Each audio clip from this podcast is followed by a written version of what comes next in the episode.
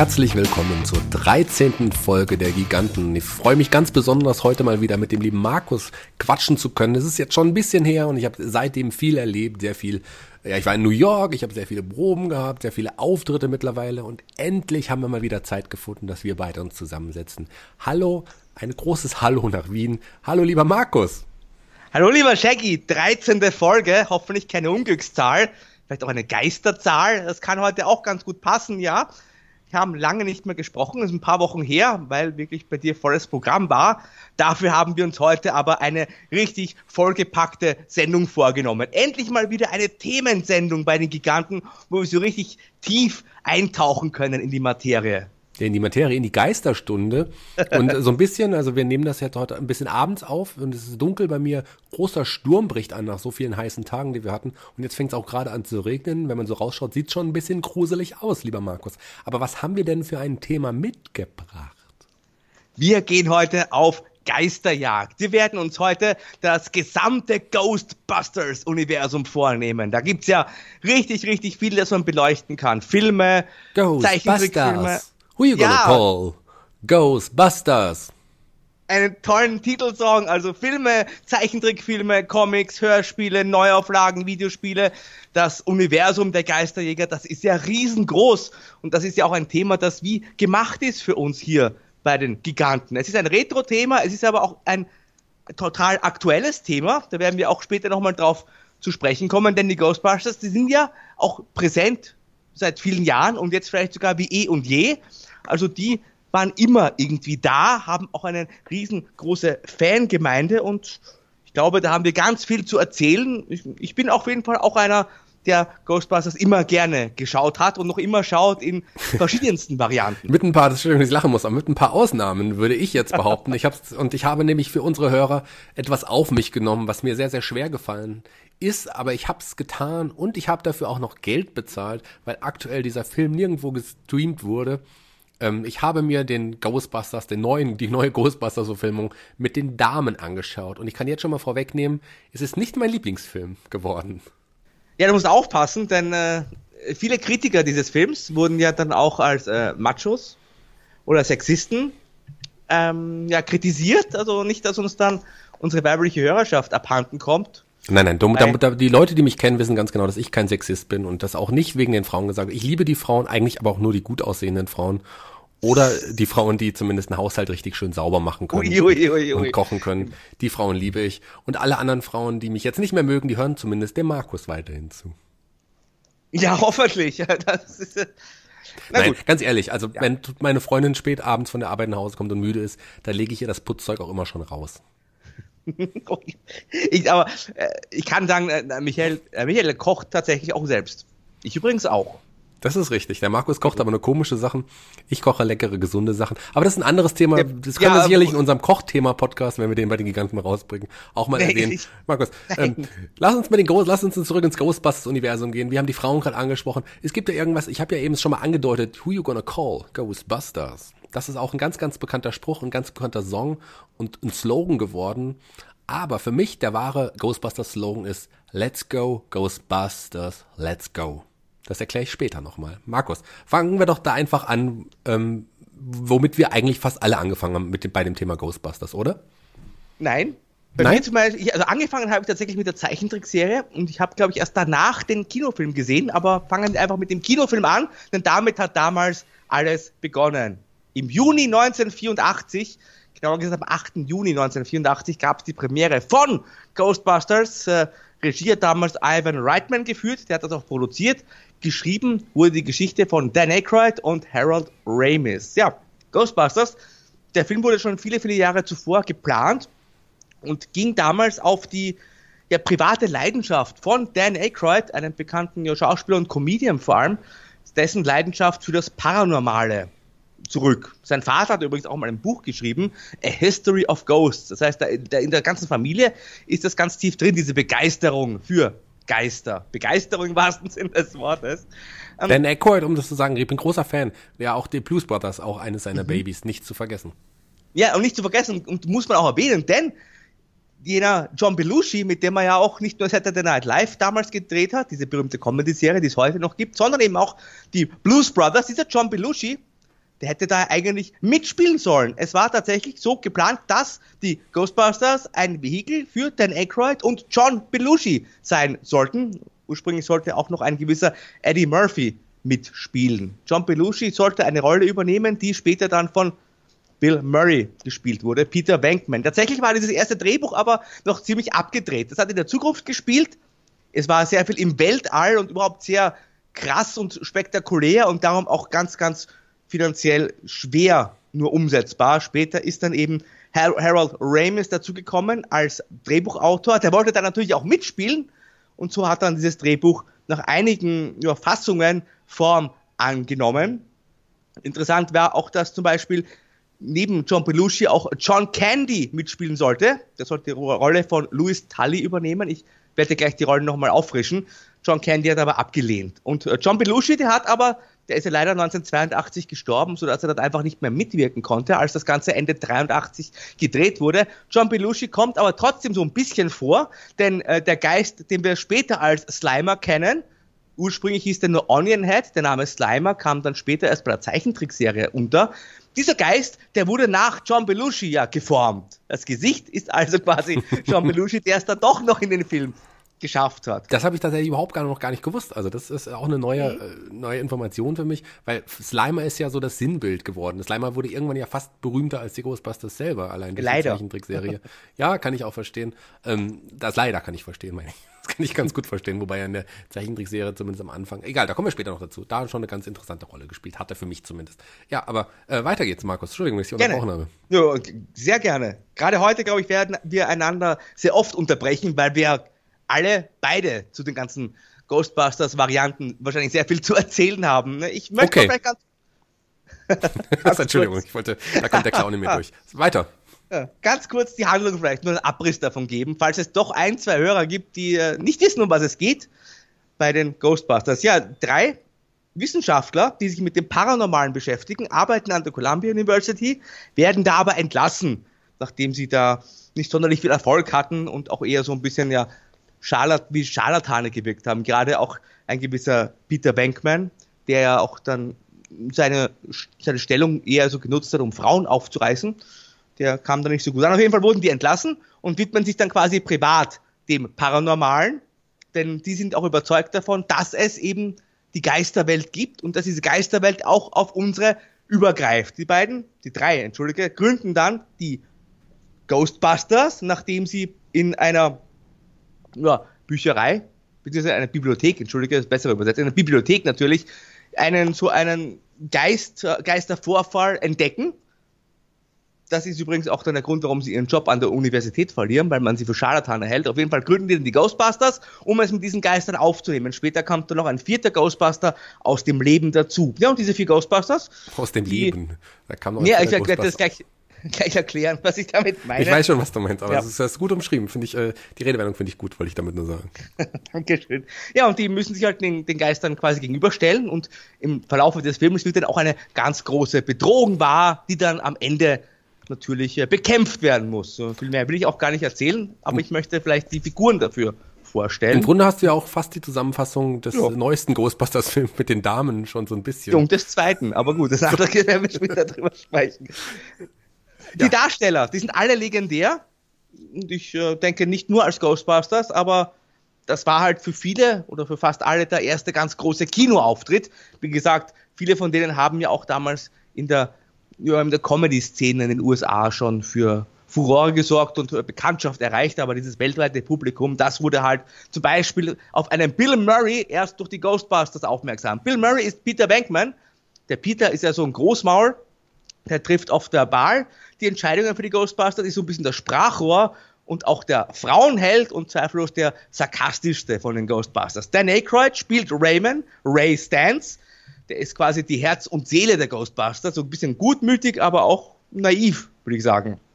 Harold Ramis, der zweite Autor, ist Dr. Egan Spangler, also quasi der Nerd, das Hirn der Truppe, also diese komplizierten Begriffe immer ganz gerne ins Spiel bringt und halt die Erklärungen so formuliert, dass zum Beispiel ein äh, Ray Stantz nicht immer dem Ganzen folgen kann. Die drei sind die Wissenschaftler, die sich dem Paranormalen verschrieben haben. Der Mann aus dem Leben, wie ich gesagt habe, das ist Ernie Hudson, der den Winston Zedmore spielt. Also der Typ von nebenan. Das war so ein bisschen der Charakter, mit dem sich die Zuschauer eigentlich identifizieren sollten, denke ich. Der so ein bisschen den Blick von außen mitbringt. Unbedingt erwähnenswert ist auch Sigourney Weaver als Dana Barrett, die eine ja, Love Interest ist von Peter Bankman, aber eben auch eine den, den ersten Auftrag, glaube ich, an die Ghostbusters dann offiziell richtet. Rick Moranis als Hausmeister und Danas Nachbar, Louis Tully auch unbedingt erwähnenswert. Das ist übrigens die Rolle, für die John Candy vorgesprochen hat. Dieser Louis Tully sollte eigentlich auch so ein Geschäftsmann eher sein, aber als Rick Moranis den übernommen hat, ist er auch so ein Übernerd draus geworden. Musste ja weh. Also, wenn man Rick Moranis kennt, das, ist, ja. das spielt ja auch immer eigentlich die gleiche Rolle. Also, so, der ist auf die Rolle auch irgendwie festgelegt. Klar, sein Aussehen, sein, seine Körpergröße, er ist ja auch nicht der Größte, ähm, bieten das einfach auch so an, dass er quasi diesen Nerd, diesen trotteligen Nerd auch irgendwie mal spielt. Auch gerade mit der deutschen Synchronstimme, die man ja auch irgendwie kennt. Ich weiß es gar nicht, ich habe den, glaube ich, auf Deutsch nur gesehen in Ghostbusters. Passt das halt auch einfach. Und äh, Sigourney Weaver, mh, hm, die hast du gerade angesprochen, die hat ja zu dem Zeitpunkt auch schon Alien abgedreht gehabt, ja. zum ersten Film. Ähm, sehr interessante Geschichte, dass sie jetzt hier wieder mit ja, Geistern in dem Fall zu tun hat, in einer ganz anderen Rolle. Die kannte man noch nicht in Komödien, fand ich. Ja. Ähm, war eine gut, gute Wahl, auch, auch, also hm, unterbrech mich ruhig, wenn du was dazu sagen machst. Ja, und, gerne. Und zu, zu, Bill Murray ganz kurz nochmal. Ja. Der hat ja zu dem Zeitpunkt, klar, der hat mit dieser Rolle ist er halt wirklich ein großer Star geworden, aber er hat ja lange auch e, auch ähnliche Rollen, fast immer nur diese Rolle gespielt irgendwie so. Bei Die Geister, die ich rief, bei Murmeltier ist er am Anfang ja auch ähnlich wie hier. Oh ja, toller Film ganz, ganz toller Film. Vielleicht sollten wir doch mal drüber sprechen. Aber Bill Murray, ein großer, großer Star einfach. Der ist heute immer und noch. Der ist auch so. Der ist, perfekt. der ist auch so sarkastisch und ja. missmutig so ein bisschen. Ne? Das, das ist der einfach. Ich kenne ihn jetzt nicht privat nicht so gut, wie du ihn kennst, aber man hört es ja zumindest so, so, dass er so scheinbar auch wirklich ist und das passt einfach. Der ist, der ist auch einfach der heimliche Star des Films. Ähm, kann man so sagen. Oder der, der, der, der hat das auch ja, wirklich genutzt. Und ähm, ja, und, und Dan Aykroyd sowieso, der auch und, und Harold Ramis, die, die, die das ja auch geschrieben haben, wie du gesagt hast, zwei herausragende Komiker. Also die, das Line-up, die Darsteller sind schon wirklich gut. Sigourney Weaver, hast du erwähnt, die war ja aus Alien schon bekannt, die wollte selber unbedingt an diesem Projekt teilnehmen, weil sie richtig Bock hatte, mal ihre komödiantische Seite auch zu zeigen. Also genau denn das, was du auch gerade erwähnt hast, das hat sie selber auch forciert. Die wollte das unbedingt und hat ja auch nicht geschadet. Hat sie ja wirklich ihre Vielseitigkeit auch nochmal unter Beweis stellen können. Ja, und ähm, ähm, Ernie Hudson, der, ähm, der, ja, ja, der Mann aus dem Leben, das wäre ja die Rolle, die der Eddie Murphy wahrscheinlich gespielt hat. Mhm. Ein bisschen kann man das heutzutage kritisieren, dass die, die, die drei weißen Hauptdarsteller ja quasi die Intelligenten waren, die aus der oberen Schicht kamen und der Mann aus dem Leben dann der Schwarze war. Ist ja jetzt bei der Damenverfilmung jetzt auch nicht unbedingt anders. Nee, aber da wurde es nochmal auf die Spitze getrieben, ja, wurde die negativen auf die Spitze getrieben tatsächlich, äh, schön, dass auch erwähnt, äh, Ernie Hudson hat ja auch einmal selber erzählt, dass sein Charakter, der Winston, ursprünglich eine viel größere Rolle noch spielen sollte.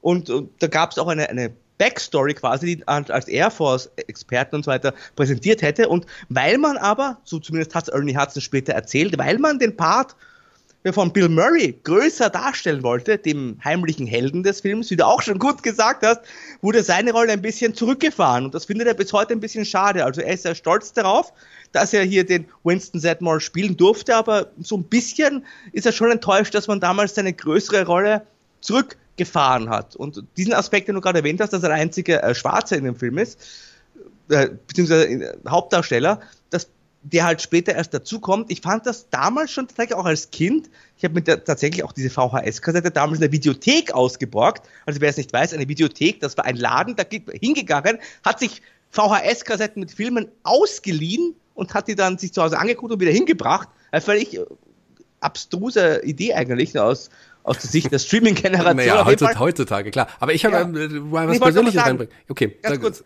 nee, von dieser Videokassette, da waren nämlich nur die drei Weißen drauf. Und das fand ich damals als Kind schon merkwürdig. Äh, warum ist da nicht der Afroamerikaner drauf? Das habe ich wirklich gedacht damals. Ja, was bestimmt noch, wer noch weißer drauf war, wahrscheinlich das weltberühmte Logo. Aber da reden wir sicherlich auch nochmal drüber. Ähm, ich habe ja mal in der Videothek gearbeitet. Also ich habe eine Zeit Vollzeit in der ah. Videothek. Also ähm, ja, noch nebenher, aber das wurde dann irgendwie zeitweise Vollzeit, kurz vorm Studium. Und ähm, da war ich dann sogar stellvertretende Filialleitung und habe dann irgendwie mal, also die Videothek ist irgendwann in Kasso gegangen, also ist dann irgendwie bankrott gegangen und ich durfte meine letzten beiden Monatslöhne mit Videokassetten und Videothekenregalen mit nach Hause nehmen. ähm, tja, da, dafür musste ich vor ein paar Jahren noch ganz, ganz viele Videos entsorgen, weil was, was will ich heutzutage damit? Aber da ist mir ein Spruch immer geblieben, wenn mir jemand, wenn ich jemandem irgendwas ausleihe, eine CD oder eine Blu-ray, frage ich immer, ob er es zurückgespult hat. So, ja. so viel dazu. äh, was ich auch noch äh, gefunden habe bei der Recherche, das wusste ich vorher auch nicht, äh, die Rolle von Gozer, das ist ja dieser böse Geist, diese böse Geisterfrau in diesem Fall, die ja dann diese zwei Hunde kommandiert. Also eine ganz epische Szene am Ende auf dem, auf dem Hochhaus. Auf jeden Fall, die, die Rolle von Gozer sollte ursprünglich von Grace Jones gespielt worden, werden. Und die hätte auch richtig gut gepasst. Vom die hätte super gepasst. Auf jeden Fall hätte sie super gepasst. Die ist ja auch schon so ein bisschen so gruselig. So, also da kann ja. man schon so sagen. Schade, dass es äh, nicht so geworden ist. Aber hätte aber auf jeden Fall super gepasst. Ja, was man halt in dem Zusammenhang einfach noch erwähnen sollte, finde ich, sind so einfach diese Dinge, die man mit den Ghostbusters verbindet und die also typisch sind. Also zum Beispiel, sie haben ja keine Gewehre oder Pistolen, die haben ihre Protonenstrahler, wo diese Streams rauskommen und da darf man auch, die Streams darf man ja nicht kreuzen. Auch ein, ein kleines Wortspiel. Dann gibt es diese Fallen, wo sie, ne, so kleine Fallen, die hingerollt werden und die werden die Geister drin gesammelt, die kommen dann am Ende in einen Container und was man auch noch erwähnen sollte, ist das Auto der Ghostbusters, das Ectomobil, der Ecto 1, der, den gab es tatsächlich auch schon in der ganz, ganz ursprünglichen Fassung vom Dan Aykroyd Drehbuch, das er im Weltall gespielt hat. Dieser weiße große Wagen, der in Wahrheit ein Leichenwagen ist. Und ich finde schon, dass der so fast genauso berühmt ist wie die Geisterjäger, oder? Auf jeden Fall, das kennt, das, das kennt man. Ähm, das wurde ja auch, ich, ich habe irgendwann mal so eine Doku gesehen, wo man das tatsächlich nachgebaut hat auch. Ich glaube, das war für eine Blu-ray-Veröffentlichung. Ähm, sehr interessant. Ähm, und Ecto 1 ist so ein Auto, ich als, als Kind hätte ich das gerne gehabt, glaube ich. Ja, hatte, hatte sogar ein Blaulicht drauf, das konnte man sich einfach so ab, äh, drauf montieren quasi, obwohl die ja nicht offiziell vom, vom der Stadt zumindest an, anfänglich ja unterstützt wurden, die Ghostbusters, aber haben sich halt einfach ein, ein Blaulicht drauf. Ecto 1. Wobei ich sagen muss, ähm, es gibt ja ein, ein Ghostbusters-Auto, was ich noch cooler finde, das ist GB. Aber da kommen wir später. Ach, ich mach mich, mach dich schon heiß auf später. Ja, ähm, Wahnsinn. Da kommen wir später noch dazu. Aber das Logo, das möchte ich auch noch erwähnen, denn du hast es ja auch schon erwähnt. Das wurde von Michael C. Gross ja, gezeichnet, aber das Konzept, das stand, das stammt tatsächlich auch von Dan Aykroyd. Also der ist wirklich so das Mastermind hinter den Ghostbusters. Der hatte die Idee zu diesem Logo und das war eine also was von einer genialen Idee. Ne? Es war simpel auf den Punkt gebracht. Es hat den Film verkörpert, hat zum Film gepasst, man hat es im Film einsetzen können und das war ja dann auch auf ganz, ganz vielen Merchandise-Artikeln zu sehen und bis heute ist es ja so, wenn du irgendwo dieses Logo siehst mit diesem Geist, der da quasi in gefangen ist von so einem, wie soll man sagen, Verbot, ist ein Verbotsschild quasi, wo ein Geist drin ist. Das ist ja bis heute, kann das jeder mit den Ghostbusters in Verbindung bringen. Also das war schon Absolut. Es gab ja mal eine Studie vor 10, 15 Jahren, da hat man rausgefunden, dass das Logo der Ghostbusters das zweitbekannteste, zumindest damals war, nach dem Coca-Cola-Logo. Tatsächlich ja. ist es super bekannt, jeder verbindet es sofort mit den Ghostbusters. Aber es gab damals auch rechtliche Probleme, das habe ich mal gelesen. Ja. Nicht, weißt du es? Ja, aber du kannst es gerne erzählen. Ja, sag du, es ist dein, dein Film. Also die, Rechte, ja. die, die Rechteinhaber von Casper haben sich damals genau. eine, eine Klage versucht. Aber sind gescheitert. Ihre Figur Fatso sollte so ähnlich ausschauen, dachten sie. Und mm, klar, ich meine, Geister werden halt seit Jahr und Tag so gezeichnet wie Geister. Sie sind dann aber dran gescheitert. Und ja, auch oft nachträglich betrachtet wahrscheinlich auch eine richtige Entscheidung, weil ich glaube, niemand verwechselt dieses Logo jetzt mit Casper. Und Ghostbusters war eben dann auch ein riesen, riesengroßer Erfolg. Das Budget hat 30 Millionen Dollar betragen und das Box Office, das weltweite, hat damals, und schon sehr, sehr lange her, 1984, 295,2 Millionen betragen. Ich habe das auch mal bei Box Office Mojo, tolle Seite übrigens, nachrecherchiert. Das entspricht heutzutage also einem, einer Einnahme von 614 Millionen Dollar. Ist noch immer deutlich weniger als so ein Marvel-Film, aber da kommen ja auch verschiedene Faktoren dann zum Tragen. Aber das ist schon wirklich ein riesen, riesengroßer Erfolg damals gewesen. Und das war auch der erfolgreichste Kinostart für Columbia, damals der Filmverleih, den die da jemals hingelegt haben. Also das war schon eine Sache, mit denen glaube ich auch tatsächlich niemand ursprünglich gerechnet hat. Du hast ein paar Comedians vor Saturday Night Live, die halt da einen Geisterfilm machen und dann schlägt er aber ein wie eine Bombe und zwar weltweit ein riesengroßer Erfolg. Also wir haben ja oft über die Filme in den in den 80ern jetzt schon geredet. Da waren einige Riesenerfolge dabei, aber Ghostbusters gehört zu den erfolgreichsten Filmen in den 80ern. Ja, interessant finde ich halt einfach auch die Ghostbusters und wir werden ja später auch noch über die äh, Neuverfilmung sprechen. Ich möchte auch dir nichts wegnehmen, aber es ist einfach die Art des Humors des Ghostbusters-Film ursprünglich, die ist halt ganz anders als das bei dem Remake, weil tatsächlich ist es ja so, ist ja zumindest meine Meinung, dass der, der Humor in dieser Komödie entsteht ja nicht durch Klamauk, sondern es sind ernsthafte Situationen, in denen sich alle Protagonisten befinden und durch die Reaktionen und das Verhalten dieser Protagonisten, vor allem der Geisterjäger, entsteht halt erst der Humor. Wenn du die Geisterjäger rausnimmst, dann ist es eigentlich ein Gruselfilm. Und die, der komödiantische Aspekt ist halt einfach das, was wie die Geisterjäger darauf reagieren. Und ich finde, das ist halt so eine ganz feine Art auch des Humors. Ja, absolut. Also ich bin Riesenfan des Ghostbusters Films gewesen. Ähm, ich hatte jetzt, jetzt die Tage mal einen kleinen Rückschlag, weil ich mir den Damenfilm anschauen musste. Aber das Franchise Ghostbusters ist was ganz, ganz Besonderes. Ähm, ich hatte auch, äh, es gab auch Ecto 1, jetzt, wo ich so drüber nachdenke, glaube ich, als kleines Modell. Ich glaube, mhm. das habe ich gehabt. So, aber das da gibt's auch schon. Äh, also vor ein oder zwei Jahren haben sie sogar als Lego-Auto rausgebracht. Oh. Dann ja. werde ich jetzt gleich, nachdem wir hier aufgenommen haben, mal schauen, wo ich das noch auftreiben kann. Lego und Ghostbusters zusammen, das lässt ja jedes Männerherz nach oben schlagen. Ja, gibt ja auch Frauen, die Lego spielen. Gibt auch die Frauen Ghostbusters gab es übrigens auch als Logofiguren, wenn du das noch vielleicht. Äh, um mich auch wieder beliebter bei den Frauen zu machen, jetzt wenn, sollten ja gut aussehende Hörerinnen dabei sein, die gerne mit mir Lego spielen wollen. Sag mal bitte Bescheid. Ja, du hast den Titelsong ja schon so ein bisschen angeteased, akustisch, den muss We man auch. Call Ghostbusters. Den muss man erwähnen. Ich habe auch das äh, dazugehörige Video vor einigen Tagen bei uns auf der Facebook-Seite gepostet, facebook.com slash Giganten. Da konnte man sich da nochmal das alles genau anschauen, wobei ich auch nicht glaube, dass irgendjemand diesen Song noch nicht kannte. Also Ray Parker Jr. war das, der hat den Song geschrieben und auch performt. Und das ist ja wirklich ein Riesenhit geworden. Den kennt man ja auch bis heute. Es ist auch so ein Ohrwurm. Wenn du den hörst, dann hast du den immer noch im, tagelang noch weiter im Ohr. Also der Ghostbusters Titelsong, der war wirklich ist wahrscheinlich einer der berühmtesten Filmsongs aller Zeiten. Hat es ja sogar auf Platz 1 in den USA geschafft, als das auch noch wirklich was bedeutet hat. Und ist halt wirklich, also bis heute ein zeitloses Werk. Wobei man auch sagen muss, wir haben vorhin eine Klage erwähnt beim Logo. Es gab auch eine Klage bei diesem Song, denn Huey Lewis, du kennst sie von Huey Lewis and the News, äh, auch große 80er Band, äh, haben wir auch schon bei Back to the Future. Wollte ich gerade sagen, da haben sie auch ja. mitgespielt. Ja, die haben Ray Parker Jr. verklagt aufgrund der Ähnlichkeiten zu ihrem Song I Want a New Drug. Und tatsächlich gab es da eine außergerichtliche Einigung. Also man kann, muss man sich mal anhören, vielleicht ist da wirklich was dran. Ja, aber der, der Song Ghostbusters, ähm, das ist, ich bin ja auch DJ und äh, ich lege ja auch oft auf Hochzeiten und gar noch in Clubs auf. Das ist so ein Song, den man immer noch in Clubs spielen kann und die Leute, wenn man den zum richtigen Zeitpunkt spielt, gehen da noch immer drauf total ab. Also das ist schon, das ist echt ein guter Song, muss man so sagen. Ich finde aber auch generell der Soundtrack des Films und ich habe mir vor gar nicht allzu langer Zeit tatsächlich mal noch den Soundtrack gekauft mit der Filmmusik von äh, Elmer Bernstein, der ist auch richtig gut. Also auch die Melodie, die so zwischendurch immer kommt, ähm, diese, diese klassische Ghostbusters-Theme, da meine ich meine den Titelsong, sondern diese, ah, die ist zum Beispiel in der, in der Bibliothek, ich kann es schwer gerade beschreiben, wenn man den Film sieht, dann hört man das. Das sind auch alles eingängige Melodien und das passt einfach alles wie, wie die Faust aufs Auge. Also ich, ich finde generell den Soundtrack zu diesem Film, der passt auch wunderbar. Also im Großen und Ganzen passt bei diesem Film eigentlich, es passt eigentlich alles. Die Darsteller, die Musik, das Design, die Kostüme, der Humor, also der die Original. Effekte, die Effekte waren ja auch ja, großartig. Ja, oh, die Effekte ja. sind für die Zeit einfach, also die ja, sind auch, gut gealtert, muss man sagen. Ja. Der Film ist wie alt? 30 Jahre, über 30 Jahre, ich kann nicht gut rechnen, 35 Jahre. Ähm, genau, 35 Jahre.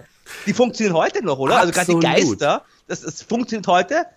Und ich habe mir heute, also vor wenigen Stunden erst den Avengers Endgame angeguckt, reiner CGI-Film und ich muss, also Ghostbusters, das funktioniert ebenfalls heute noch, 2019. Und deswegen ist das wirklich, also dieser Film, da hat man schon wirklich, ja, die Amerikaner so, so Lightning in a Bottle quasi. Du hast halt, alle Zutaten haben gepasst und das ist halt eigentlich ein Einzelfall. Ja, dass man so viel Glück hat. Und das ist auch so ein Film, der heute immer noch zitiert wird, auch in anderen Filmen. Wir erinnern uns an, an, an Zombieland zum Beispiel. Da ist ja Bill Murray auch ein Auftritt. Da ging es auch um die Ghostbusters quasi. Das wird da zitiert. Oder ähm, äh, kennst du den Film ähm, abgedreht? Wie ist er denn im Original, glaube ich? Irgendein Film mit Jack Black da, von Michael Gowntree, dem großartigen Filmemacher Michael Gowntree. Die, ähm, da arbeitet Jack Black in der Videothek in der Videothek, die wir gerade angesprochen haben, wo sie halt nur Videokassetten ver ver verleihen und die läuft halt immer schlechter und er und sein Kollege fangen an, halt einfach Filme nachzudrehen, nachzuspielen und da spielen sie ein paar Szenen aus dem Ghostbusters-Film einfach nach und nehmen das auf. Also das ist ein sehr, sehr guter Film, auch Michael Gondry, eh ein großartiger Filmemacher, äh, äh, ein Künstler auch, also muss man sich mal anschauen. Stranger Things. Stranger Things, ganz genau, ganz, Stranger ja. Things auf jeden Fall. Aber auch so, ähm, ich, wir haben Casper angesprochen. Es gibt ja auch Casper, die Verfilmung, Realverfilmung. Oh ja, ganz toll. Da war ich damals, also habe ich als Kind gesehen. Ich war, glaube ich, ganz furchtbar in Christina Ricci damals verliebt. Das kann ich gut verstehen. Die, also, die, was sollte die jetzt vorbeikommen? Was sollte Christina Ricci, wenn du uns zuhörst und Lego spielen möchtest, sag Bescheid. Ja, also nach deiner Kritik an den Ghostbusters Frauenfilm, dann wird sie mit dir nicht mehr. in dem Film auf jeden Fall. Casper hat Dan Aykroyd auch einen Auftritt als Geisterjäger übrigens. Ja, genau. Ja, erinnere dich, sag, sag das, Entschuldigung, das ist mir auch gerade eingefallen. Sag, nein, sag Der wird von einem Geistertrio in die Flucht geschlagen, tatsächlich. Also, das ist auch eine Reminiszenz natürlich an die Ghostbusters. Ja, also das war wirklich ein, ein popkulturelles Phänomen und ein Film für die Ewigkeit. Also ich glaube wirklich, da ist nicht zu hoch gegriffen in dem Fall. Auf jeden Fall nicht. Und es gab ja auch Oscar-Nominierungen äh, zumindest für den Film. Einige visuelle Effekte. Ich glaube auch der Song war für einen Oscar nominiert. Und lohnt sich. Toller Film, heute noch schauen. Wenn ihr noch nicht geschaut habt, selber schuld. Ja, spätestens nach diesem Podcast, wir haben ja schon einige Leute auch dazu gebracht, sich dann mit unseren Inhalten quasi weiter zu beschäftigen. Und ich habe auch Leute, äh, zum Beispiel habe ich Feedback erhalten, oder wir Feedback erhalten, äh, von Leuten, die noch nie ein Sherry Cotton Heftel in der Hand gehalten haben und die aber nach unserer Folge dann doch ein Interesse dran gefunden haben. Also es ist natürlich auch eine tolle Sache, wenn wir mit unserer Begeisterung für die Themen auch andere Leute auf den Film aufmerksam machen können oder, wie in deinem Fall, später vielleicht auch die Leute warnen können. Ein Heftel. Ein Heftel. Ja, so ein erfolgreicher Film, der braucht natürlich auch immer ein Sequel, einen Nachfolger. Ich meine, ist halt, ist Hollywood und ist irgendwie nur logisch. Und bei den Ghostbusters hat es einige Zeit gedauert, zumindest im Kino, bis da ein Nachfolger kam. Der Ghostbusters 2, der hat nämlich dann erst fünf Jahre später, wieder im Juni 1989 Premiere gefeiert hat man also lange daran herumgebastelt, sag ich mal. Hat man, aber zwischendrin gab es ja noch andere Sachen, über die wir gleich noch sprechen werden. Ja. Aber auch der, der zweite Film, da hat man es ja auch geschafft, nahezu die komplette Besetzung, ja, oh, nicht ja. nur die nahezu, man hat die komplette Besetzung der wichtigsten Rollen zumindest wieder dabei gehabt. Ja, mit einer Ausnahme. Tatsächlich ist Rick Moranis, der eine große Rolle gespielt hat, nicht dabei. Der hatte damals anderweitig zu tun gehabt.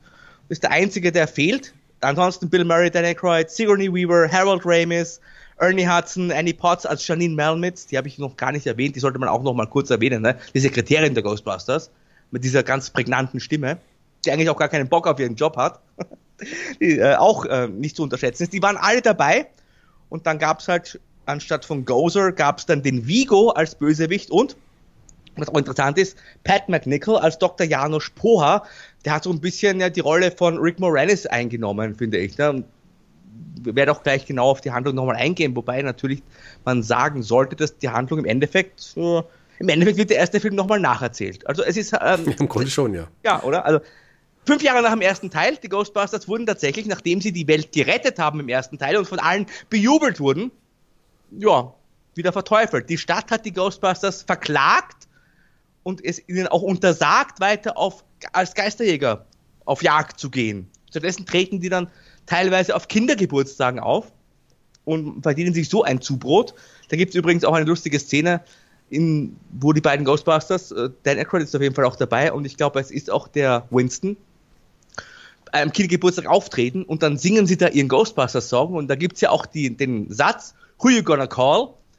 Und da rufen halt die Kids im Englischen He-Man, He-Man. Und im Deutschen haben die daraus Muscle Man gemacht.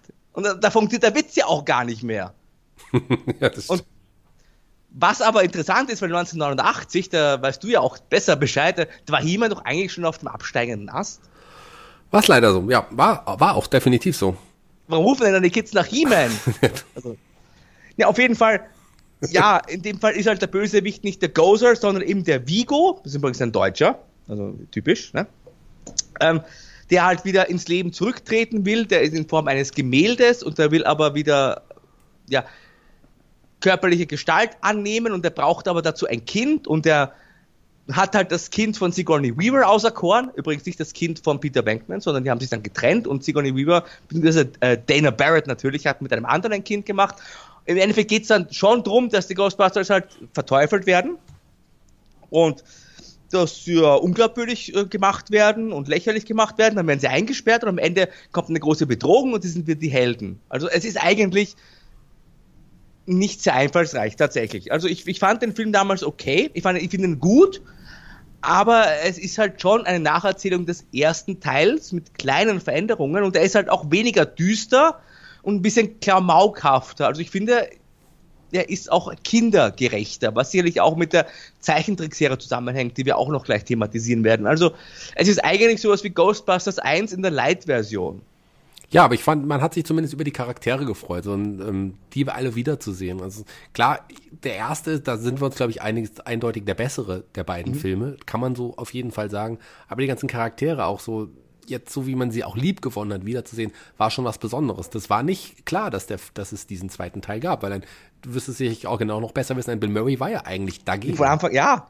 Also Bill Murray, der war schon so sehr dagegen, dass er sich auch äh, quasi gedacht hat und im Scherz, so vielleicht nur so halb als Scherz vorgeschlagen hat, den Film The Last of the Ghostbusters zu nennen, damit ganz sicher kein dritter Teil kommt, hat sich auch dann breitschlagen lassen. Wahrscheinlich auch, weil nur das gleiche Team einfach wieder dahinter steckte. Nicht nur vor den Kameras, sondern eben auch hinter den Kameras. Ivan Reitman hat wieder die Regie geführt, hat wieder produziert und das Drehbuch war wieder Dan Aykroyd und Harold Ramis. Also da hat sich wirklich das alte Team wieder zusammengetan. Das Budget war 37 Millionen, also nur drei, äh, 7 Millionen mehr als ein paar Jahre zuvor und er hat immerhin weltweit 215 eingespielt. Der erste 295, der zweite 215, wobei ich das schon interessant fand, das möchte ich noch ein bisschen kurz aufdröseln, denn beim ersten, der hat in den USA 242,2 Millionen eingespielt und 53 international und der zweite hat national nur, also in den USA nur 112 eingespielt, also weniger als die Hälfte, aber dafür 102 international. Also international hat sich da das Einspielergebnis verdoppelt und national mehr als halbiert. Das fand ich ganz interessant, dass der zweite Teil, also in der weiten Welt besser funktioniert hat als in der Heimat. Lag aber auch daran, dass man zu dem Zeitpunkt ja international auch die Ghostbusters jetzt schon kannte und ähm, die äh, Ghostbusters war in den Videotheken einer der erfolgreichsten Filme in den Jahren. Der wurde jahrelang immer noch ausgeliehen und viele haben äh, den ersten Teil vielleicht nicht im Kino gesehen und hatten dann auch Bock, den dann wirklich, wenn es den zweiten gab, dann im Kino auch zu sehen. Und ähm, ja, interessant, dass es halt in Amerika nachgelassen hat, aber äh, international, weltweit gesehen dann doch so arg zugelegt hat. Das ist ja, das ist ja eine Verdreifachung. Also ähm, oder habe ich mich Verdoppelung. Verdoppelung. 53 war der erste und 102 der zweite. Ja, sehr, so gut kann ich auch nicht rechnen. Brauche ich auch nicht. Aber ist halt, ist halt wichtiger geworden. Denn 82 Prozent hat der erste in, ja, vor der eigenen Haustüre eingenommen und, und beim zweiten Teil waren schon 47 Prozent der Auslandsanteil. Also da man muss aber sagen, dass der Film ist kein, ist auf jeden Fall, kann man jetzt nicht als Flop werten, aber Nein. für die Produzenten und die Darsteller, die waren eher enttäuscht. Die waren nicht zufrieden mit den Zahlen letzten Endes. Ja, was wahrscheinlich auch damit zusammenhängen könnte, dass Bill Murray, Dan Aykroyd, Harold Ramis und Ivan Reitman eine geringere Gage akzeptiert haben und dafür prozentual am Gewinn des Films beteiligt waren. Und natürlich hätten die sich noch ein bisschen mehr dann erwartet. Kann man verstehen. Hätte sich gewünscht, dass ja. ein bisschen mehr kam. War auf jeden Fall aber trotzdem natürlich finanziell, also logisch, hat, natürlich hat man da alles wieder eingespielt und hat auch viel Gewinn gemacht. Ein dritter Teil wäre eigentlich auch sinnvoll gewesen und da hat man ja immer wieder lange drüber spekuliert.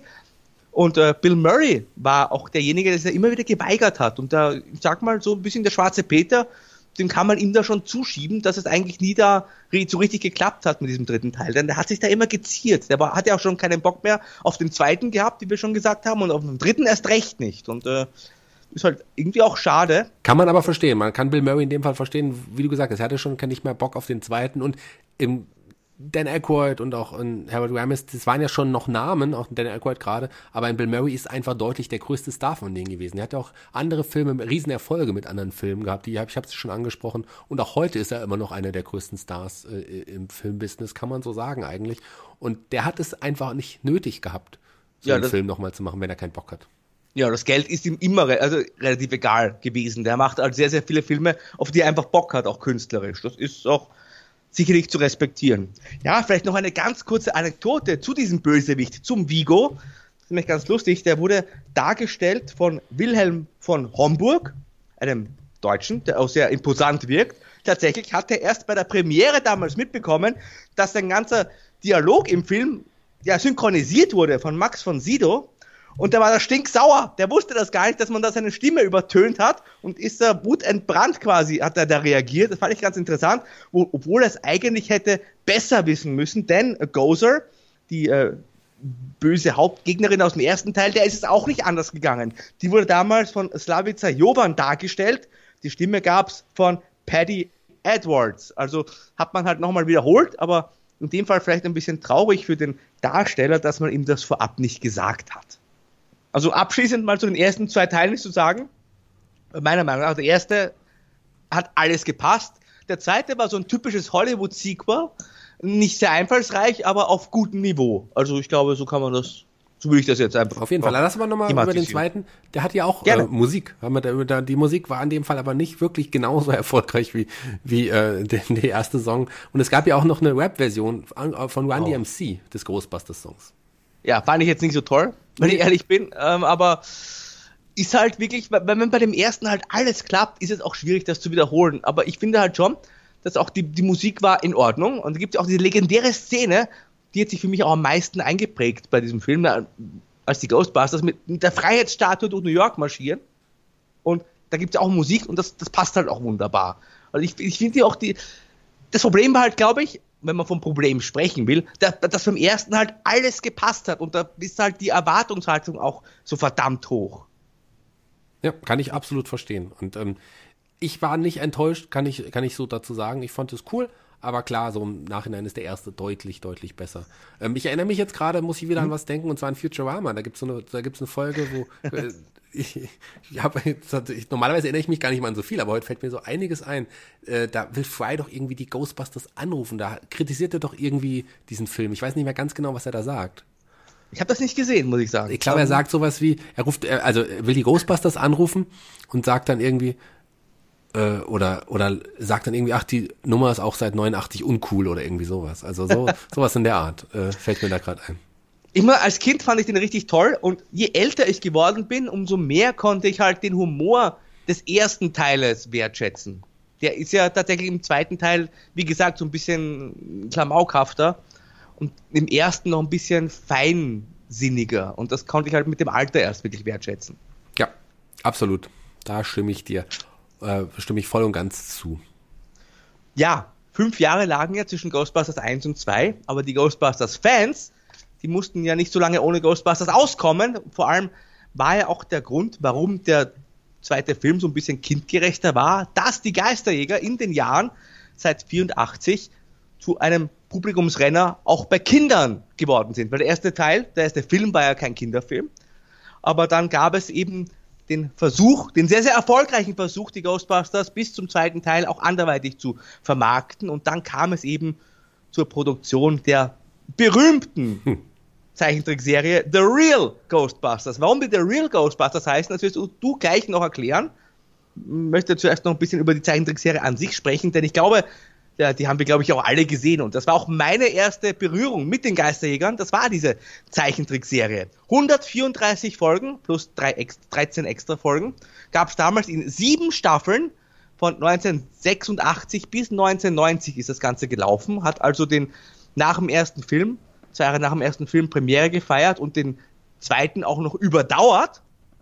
Und ähm, ja, es war eine nicht nur sehr erfolgreiche Zeichentrickserie, sondern das kann ich vorab schon sagen. Es war meiner Meinung nach auch eine wirklich sehr hochwertige Zeichentrickserie. Also nicht nur was jetzt die Grafik betrifft, sondern auch den Inhalt. Vielleicht noch ganz kurz zu den Figuren. Natürlich dreht sich alles um die Geisterjäger, die bekannten Geisterjäger. Und auch Janine ist wieder mit dabei. Interessant ist allerdings, dass man die Geisterjäger optisch völlig verändert hat, im Gegensatz zu den Filmen. Die Charakteristika sind größtenteils gleich geblieben, die schauen aber alle ganz anders aus. Also Peter Wankman ist zum Beispiel viel, viel jünger und bleibt aber natürlich hier der etwas arrogante, sarkastische Typ. Ray Stans ist deutlich dicker, hat rote Haare bekommen, so ein pausbäckiges Gesicht, ist also viel unsportlicher. Der Egan Spangler, das hier in der Truppe, der hat sich irgendwie am größten verändert und das fand ich immer schon recht merkwürdig, wenn ich ehrlich bin. Der ist jetzt blond geworden, war früher äh, brünett, hat eine, also eine Schaumrolle auf dem Kopf, ein kleines Schwanzerl hinten und eine rote Brille. Also ich, was, was soll denn diese Frisur? Ich, kann, kann ich mir bis heute nicht erklären. Und am ersten gleich geblieben ist eigentlich noch der Winston. der nur so ein bisschen als cartoonhaft äh, dargestellt wurde. Übrigens finde ich ja interessant, ich weiß nicht, ob du das wusstest, als damals die Synchronsprecher gesucht wurden, hat sich Ernie Hudson selbst beworben auf den Winston und er hat es nicht bekommen. das ich nicht. Der hat denen zu wenig nach Winston geklungen. Stattdessen ist es dann der Arsenio Hall geworden, auch ein berühmter Comedian. Also ja. das fand ich, das völlig kurios, oder? Ja. Aber man hat wahrscheinlich auch nicht versucht, die Originaldarsteller hier in die Synchronrollen zu bringen. Das wäre wahrscheinlich deutlich zu teuer auch geworden, könnte ich mir vorstellen. Aber klar, aber der hatte, der hatte Bock, aber hat es nicht bekommen. Arsenio Hall wahrscheinlich auch damals schon auch ein bekannterer Name gewesen. Ähm, ja, schade. aber witzig. Aber kannst du, kannst du mir diese Frisur von Egan mal erklären? Die, ich finde, die halt einfach für, für, für Zeichentrickverhältnisse umgemodet. Das ist ja auch was Besonderes aus. Aber Egan ist ja eigentlich für die, für die, für die jüngere Zielgruppe und da, für die ist ja auch ein bisschen die Will Ghostbusters eher die uncoolste Figur eigentlich gewesen. Würde ja, ich sagen. Ja, ja, das kann man sagen, ja. ja doch schon. Da ist wahrscheinlich auch der Peter der, der coolste. Ja, und da hat man sich wahrscheinlich einfach gedacht, komm, machen wir den ein bisschen cooler, geben ihm blonde Haare und so eine komische Locke. Ja, aber das ist eine Schaumrolle. Ja, interessant. Ähm, der Slimer spielt auch eine große Rolle. Der, der heißt jetzt auch zum ersten Mal Slimer. Also nicht mehr Onionhead, sondern eben Slimer. Der ist äh, kindlich und naiv, ist kein böser Geist mehr wie in den Filmen. Der war ja auch eher, also er war schon ein bisschen tollpatschig aber und, und, und lustig, aber trotzdem ein böser Geist einfach. Und diesmal ist er aber ja eigentlich eher so, dass sich die Kids mit ihm identifizieren können, finde ich. Also jetzt so naiv und ein bisschen, spielt ganz gern Streiche und schleimt auch gerne den Peter voll. Also für mich war das so immer so die Identifikationsfigur für die Kids ein bisschen. Ja, man hatte so. ja in diesen ganzen Zeichentrickserien in der Zeit immer so eine Kids-Figur und äh, Slimer Orko. wurde Orko, ja, und äh, Fass bei. Dem identifiziere ich mich bis heute. Bravestar, na klar. Aber wegen der Größe wahrscheinlich eher. Ja. Man hat in diesen ganzen Serien gab es ja immer so eine Figur, die extra für die Kinder geschaffen waren. Ähm, bei der, wir haben es ja jetzt schon ein paar Mal erwähnt, bei der Filmations Ghostbusters war es Tracy, der Affe zum Beispiel. Also das, das, das, gab, das gab's ja dann immer mal. Keine Ahnung, ähm, was das sein soll, aber willst du uns hoffentlich gleich noch erklären? Da werde ich sicherlich auf jeden Fall noch was zu sagen können. Filmation? Filmation sagt mir nur was zusammen mit He-Man. Aber, aber, in gut. dem Fall hier, ähm, ja. ähm, Slimer wurde ja auch immer, die Rolle des Slimers wurde ja auch deutlich größer im Verlauf ja, der Zeit. Ja, richtig. Also ganz kurz, bevor ich auf den Slimer eingehe, möchte ich auch die Anzüge erwähnen. Die waren ja alle so braun im ersten Film, im zweiten waren sie dann so grau, eher. In dem Zeichentrickprodukt, da waren die plötzlich bunt. Ne? Also Igen war zum Beispiel hellblau. Nee, Entschuldige, Winston war hellblau. Und das ist halt auch wahrscheinlich gemacht worden, damit die Kids die Ghostbusters besser vom, ja, unterscheiden können und dass man sie auch besser als eigene Charaktere vermarkten kann. Was ich aber in dem Zusammenhang wieder sehr, sehr clever fand, ist, dass tatsächlich die Ghostbusters dieses Thema aufgegriffen haben. Es gibt eine, eine Folge, wo das erklärt wird. Denn diese alten Anzüge wurden durch den Einsatz gegen Gozer im Kinofilm ja, kontaminiert und die haben dann in dieser Folge entwickelt ein Eigenleben. Die Ghostbusters mussten ihre Anzüge halt wechseln und nehmen halt das, was übrigens gerade vor, vorrätig ist. Und in dieser Folge ist tatsächlich, der, da gucken sich die, die Zeichentrickfilm Ghostbusters, schauen sich den Kinofilm an. Und das hm. erklärt auch das unterschiedliche Aussehen. Okay. Also es war zwar auch für Kinder, aber man hat da wirklich was für die Filmfans und die Nerds unter uns. Da nehme ich uns jetzt einfach mal mit rein. Hat man das sogar erklärt, warum die anders ausschauen? In diesem Zeichentrick-Universum gibt es die Kinofilme, denn die haben, zumindest den ersten, denn der hat einfach die Geschehnisse der Zeichentrick Ghostbusters ins Kino gebracht. Und okay. der Bill Murray war halt auch, auch ein Schauspieler einfach. Witzig. Das fand ich ganz, ganz clever. Das ist auf jeden Fall, äh, ja, Metaebene. Finde ich gut. Also das, äh, da kann ich mich gar nicht mehr dran erinnern. Finde ich super gut. Überhaupt ist das ja auch eine Zeichentrickserie, finde ich, die auch für eine ältere Generation funktioniert. Natürlich, die, die Witze und so sind nicht mehr so subtil, wie das im Film war, aber es ist ein, ein Produkt, das man sich zum Beispiel auch sehr gerne mit seinen Kindern, Neffen, Nichten anschauen kann oder auch mal ganz alleine. Also das ist schon, das meine ich auch mit qualitativ hochwertig. Also klar, die Darstellung sowieso, aber einfach auch inhaltlich. Also es gab da auch wirklich sehr düstere Folgen mit ernsthaften Geistern und äh, keine Ahnung, gerade auch bei Mardi Gras und so weiter, wo so echte Dinge eingebaut wurden. Also ich finde schon, dass das nicht ein reiner Kindercartoon war. Ja, absolut nicht. Aber es wurde immer kindgerechter, allein auch oh, durch ja. die Figur des Slimers. Das, ja. äh, am Ende ist es ja dann noch mal ein bisschen ausgeartet, das wirst du uns sicherlich gleich sagen. Ich würde mal gerne ganz kurz auf die, ich weiß nicht, ob du die, ob du weißt, wie das in Deutschland ausgestrahlt wurde. Ja. Weil ich hab, bin mich, kann mich nämlich erinnern, dass ich mir damals eine Videokassette ja. äh, bekommen habe und da gab es diese Serie noch nicht in Deutschland im Fernsehen. Da ja. bin ich mir ziemlich sicher. Die wurde vorab veröffentlicht und ganz interessant, die wurde auch dann fürs Fernsehen neu synchronisiert. Also da hat man eine eigene Synchronisation von 21 Folgen in Auftrag gegeben und die vorab als VHS-Kassette rausgebracht und erst später, 1989, wurde die bei uns ausgestrahlt im Fernsehen, da wurde das eben nochmal neu äh, ja, besprochen, sage ich mal, der, vom Synchronstudio. Und das ist schon sehr interessant, wenn das mal da sofort zugegriffen hat, sage ich mal, als Videoproduzent. Aber es hat halt eben damals auch einfach gedauert, bis so Serien bei uns ins Fernsehen kamen. Also ich weiß, äh, Night Rider kam zu uns ins Fernsehen, da war das in den USA schon vorbei, abgedreht. Ja. Und das hat eben damals immer länger gedauert. Kann man sich heute gar nicht mehr vorstellen, oder? Nee, nee, krass. Aber äh, das so, heute ist ja Game of Thrones, ist ja, ich äh, schaue es mir halt ja Sonntag nachts um drei, da kommt live auf, auf, auf Sky quasi parallel zur äh, US-Ausstrahlung. Das ist heutzutage gar nicht mehr denkbar. Es hat manchmal ja auch ein paar Monate gedauert, bis es halt synchronisiert wurde und dann erst in Deutschland ausgestrahlt. Heutzutage geht sowas total schnell und es muss eher auch nicht mehr synchronisiert werden. In dem Sinne, aber über Synchronstimmen äh, sprechen und du gerade gesagt hast, ähm, mich gerade daran erinnert hast, dass es ja wirklich so ist. Mir ist nämlich auch aufgefallen, dass es wirklich andere Stimmen sind, weil in der Fernsehserie weiß ich ganz genau, dass Way Stands von Oliver Rohrbeck, wie Justus Jonas ganz genau. wurde. Und das ja. war auf der VS-Kassette nicht so, jetzt wo du es sagst. Krass. Nee, da war es der Rainer Schmidt. Und der Andreas van der Menten hat zum Beispiel den Winston gespielt bei den äh, Videosynchronfassungen, Folge 4 bis 21. In den ersten dreien war es nochmal der Lutz Schnell und dann in der TV-Serie hat es dann Nicolas Böll gemacht. Also da gab es immer wieder tatsächlich äh, andere Sprecher, die auch mitunter mal gewechselt haben. Ja, Lutz Schnell, den kennt man ja auch. Äh, ähm, ja. Michelangelo von den Turtles oder, mhm. oder Andreas von der Meden ist ja jemand, den man aus, der, der leider auch nicht mehr lebt, aber von den drei Fragezeichen auch kennt. Ja, also große Namen.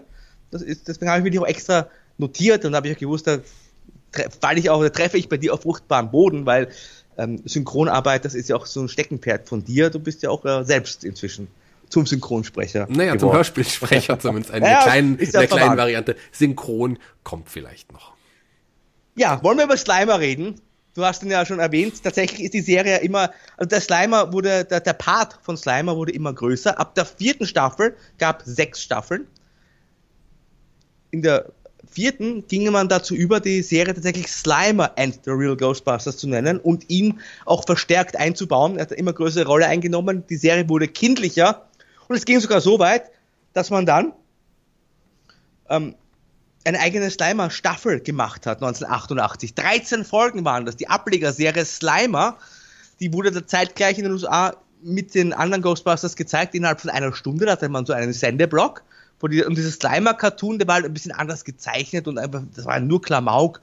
Ich muss ganz ehrlich sagen, mit dem konnte ich nie was anfangen. Und da war auch kein großer Erfolg. Also nach 13 Folgen, wie gesagt, die Serie Slimer eingestellt und es gab aber dann noch eine normale Real Ghostbusters äh, Serie, Serienstaffel, jetzt komme ich ganz so ran, eine ganze eigene Staffel auf jeden Fall. Das heißt, die Leute, die Kids haben nur auf die reinen Slimer-Folgen auch nicht so gut reagiert. Aber es ist halt schon ein deutliches Zeichen an sich, dass äh, das so beliebt war, dass man das in den USA von einer halben Stunde auf eine ganze Stunde erweitert hat und das zumindest probiert hat. Ja, ähm, ich finde es gut, dass das die nicht gab. Ich war dann, als es die Slimer-Serie gab es ja dann auch irgendwann in Deutschland, was war es, 91, 92 wahrscheinlich, vielleicht ein bisschen später. Ähm, da war ich schon viel zu alt. Da, da war das mir das, das hat mir ein bisschen die Ghostbusters dann auch kaputt gemacht. Weil man einfach, also, obwohl es ja die andere Serie auch noch gab, aber Slimer war einfach zu, der war, stand einfach über allen, weil der war dann plötzlich der Held der Serie und das, da, da konnte ich nicht mit, das, da konnte ich nicht mit leben. Also die ersten drei Staffeln waren sicherlich der Höhepunkt. Wobei man sagen muss, die zweite allein hat ja schon 65 Folgen, also die ist wirklich eine Megastaffel da geworden und das war wirklich wie soll ich sagen, ich glaube schon hochwertige Cartoon-Kunst. Auf jeden Fall war es auch ein großer Erfolg, wie erwähnt. Und zwar so erfolgreich, dass da jede Menge Merchandise rausgekommen ist. Ich kann mich erinnern, gab es unter anderem diese Spielzeugfiguren, da hatte ich natürlich auch ein paar.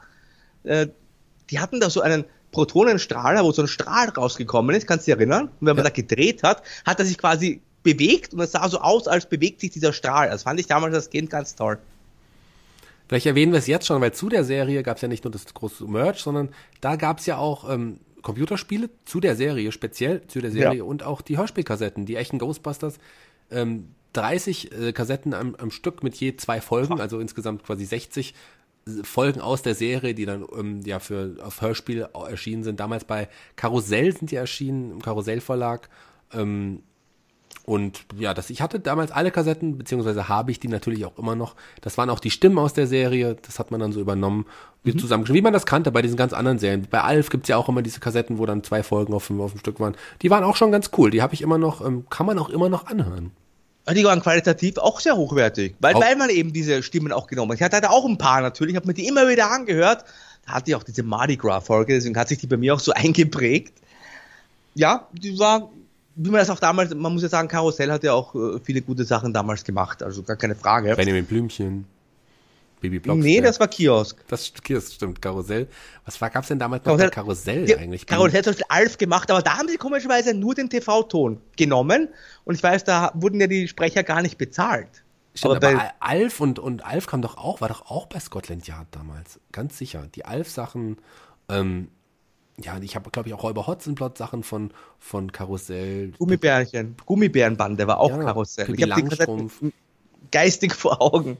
Stimmt. Wobei Kar Karussell auch heutzutage ähm, immer noch richtig großartige äh, Hörspiele rausbringt, sowas wie ähm, Point Whitmark, tolle Jugendbande, ähm, Gabriel Burns, auch eine fantastische Serie, aber klar, der derzeit irgendwie Alf und, und die echten Ghostbusters, das waren schon so die Verkaufsschlager. Comics gab es natürlich auch.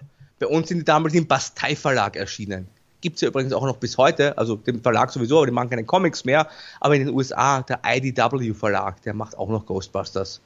Comics aus den verschiedensten Universen. Aber hattest du damals auch die Spielfiguren oder hast du nur He-Man gehabt? Ähm, ich hatte nur Ecto, das Auto. Das hatte Och, ich irgendwie, das muss auch Quatsch. irgendwo noch sein. Echt? Ja, ja. Ich hatte, ich hatte den, den Marshmallow Man, haben wir gar nicht erwähnt. Einer den haben wir noch gar nicht erwähnt, eigentlich ist der bekannteste, ja ja, großen Kreaturen äh, aus dem ersten Film. Da geht es darum, dass ich will sagen, nicht spoilern. Ich sag mal so, der Ray Stance ist schuld, dass der Marshmallow-Mann kommt, ist eigentlich ein Maskottchen und der dann zu einem Monster wird. Aber ich, ich will es einfach nicht, die Leute sollen nicht das angucken. Ich hatte, ich hatte auf jeden Fall Ghostbusters Spielfiguren, aber da andere Figuren von einer anderen Ghostbusters-Serie. Das kann nicht sein, weil wir haben ja gerade über die echten Ghostbusters gesprochen. Gab es denn nicht echte Ghostbusters? Ja, es gab noch die besseren Ghostbusters, die zumindest für mich bessere Zeichentrickserie ähm, mit den für mich interessanteren Charakteren, auch sehr geile Hörspiele. Aber lass uns doch erstmal noch in dem Universum bleiben und lass uns nochmal über die Videospiele sprechen. Ja, sehr gerne. Also Videospiele gab es natürlich zu dem ersten Film, gab es zur TV-Serie, wobei man sagen muss, das erste äh, Videospiel, das war natürlich auch ja, schon legendär. Auf dem Atari ist es damals erschienen, aber auch auf allen anderen gängigen Konsolen. Also auf dem Apple II, auf dem Atari 2600, auf dem MSX, auf dem NES, auf dem Schneider CPC, auf was, Sega was, was, für Formate nennst du da? Ja. Die kenne ich alle gar nicht. Atari ich, 2600 hatte ich übrigens auch. Eben. Das hatte ich, aber das andere hatte ich nicht.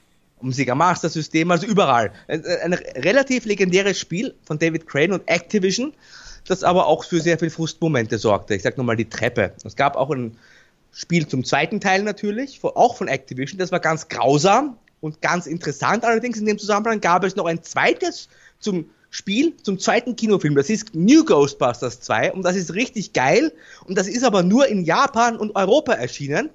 Von Hell damals ja, veröffentlicht, sage ich mal. Aus rechtlichen Gründen ist das nie in den USA rausgekommen, aber passt ja auch irgendwie weil natürlich der zweite Film in den USA ja auch nicht so eingeschlagen ist wie bei uns. Hm.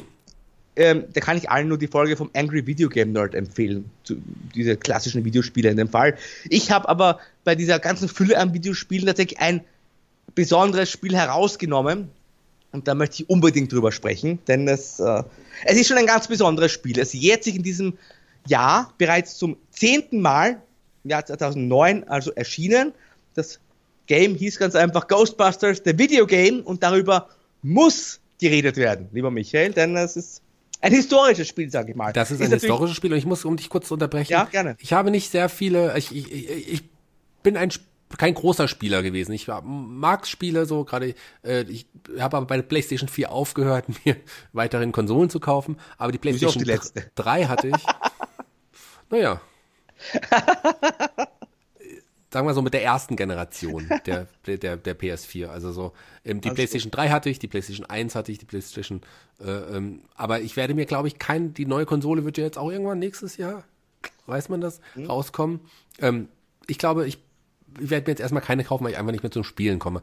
Aber das Spiel für die PlayStation 3, das Ghostbusters-Spiel, was du erwähnst, ähm, habe ich für die PlayStation 3 gehabt und ich habe es geliebt. Ja, PlayStation 3, Xbox 360, da waren damals die, die großen Konsolen, ist auch noch für einige andere erschienen.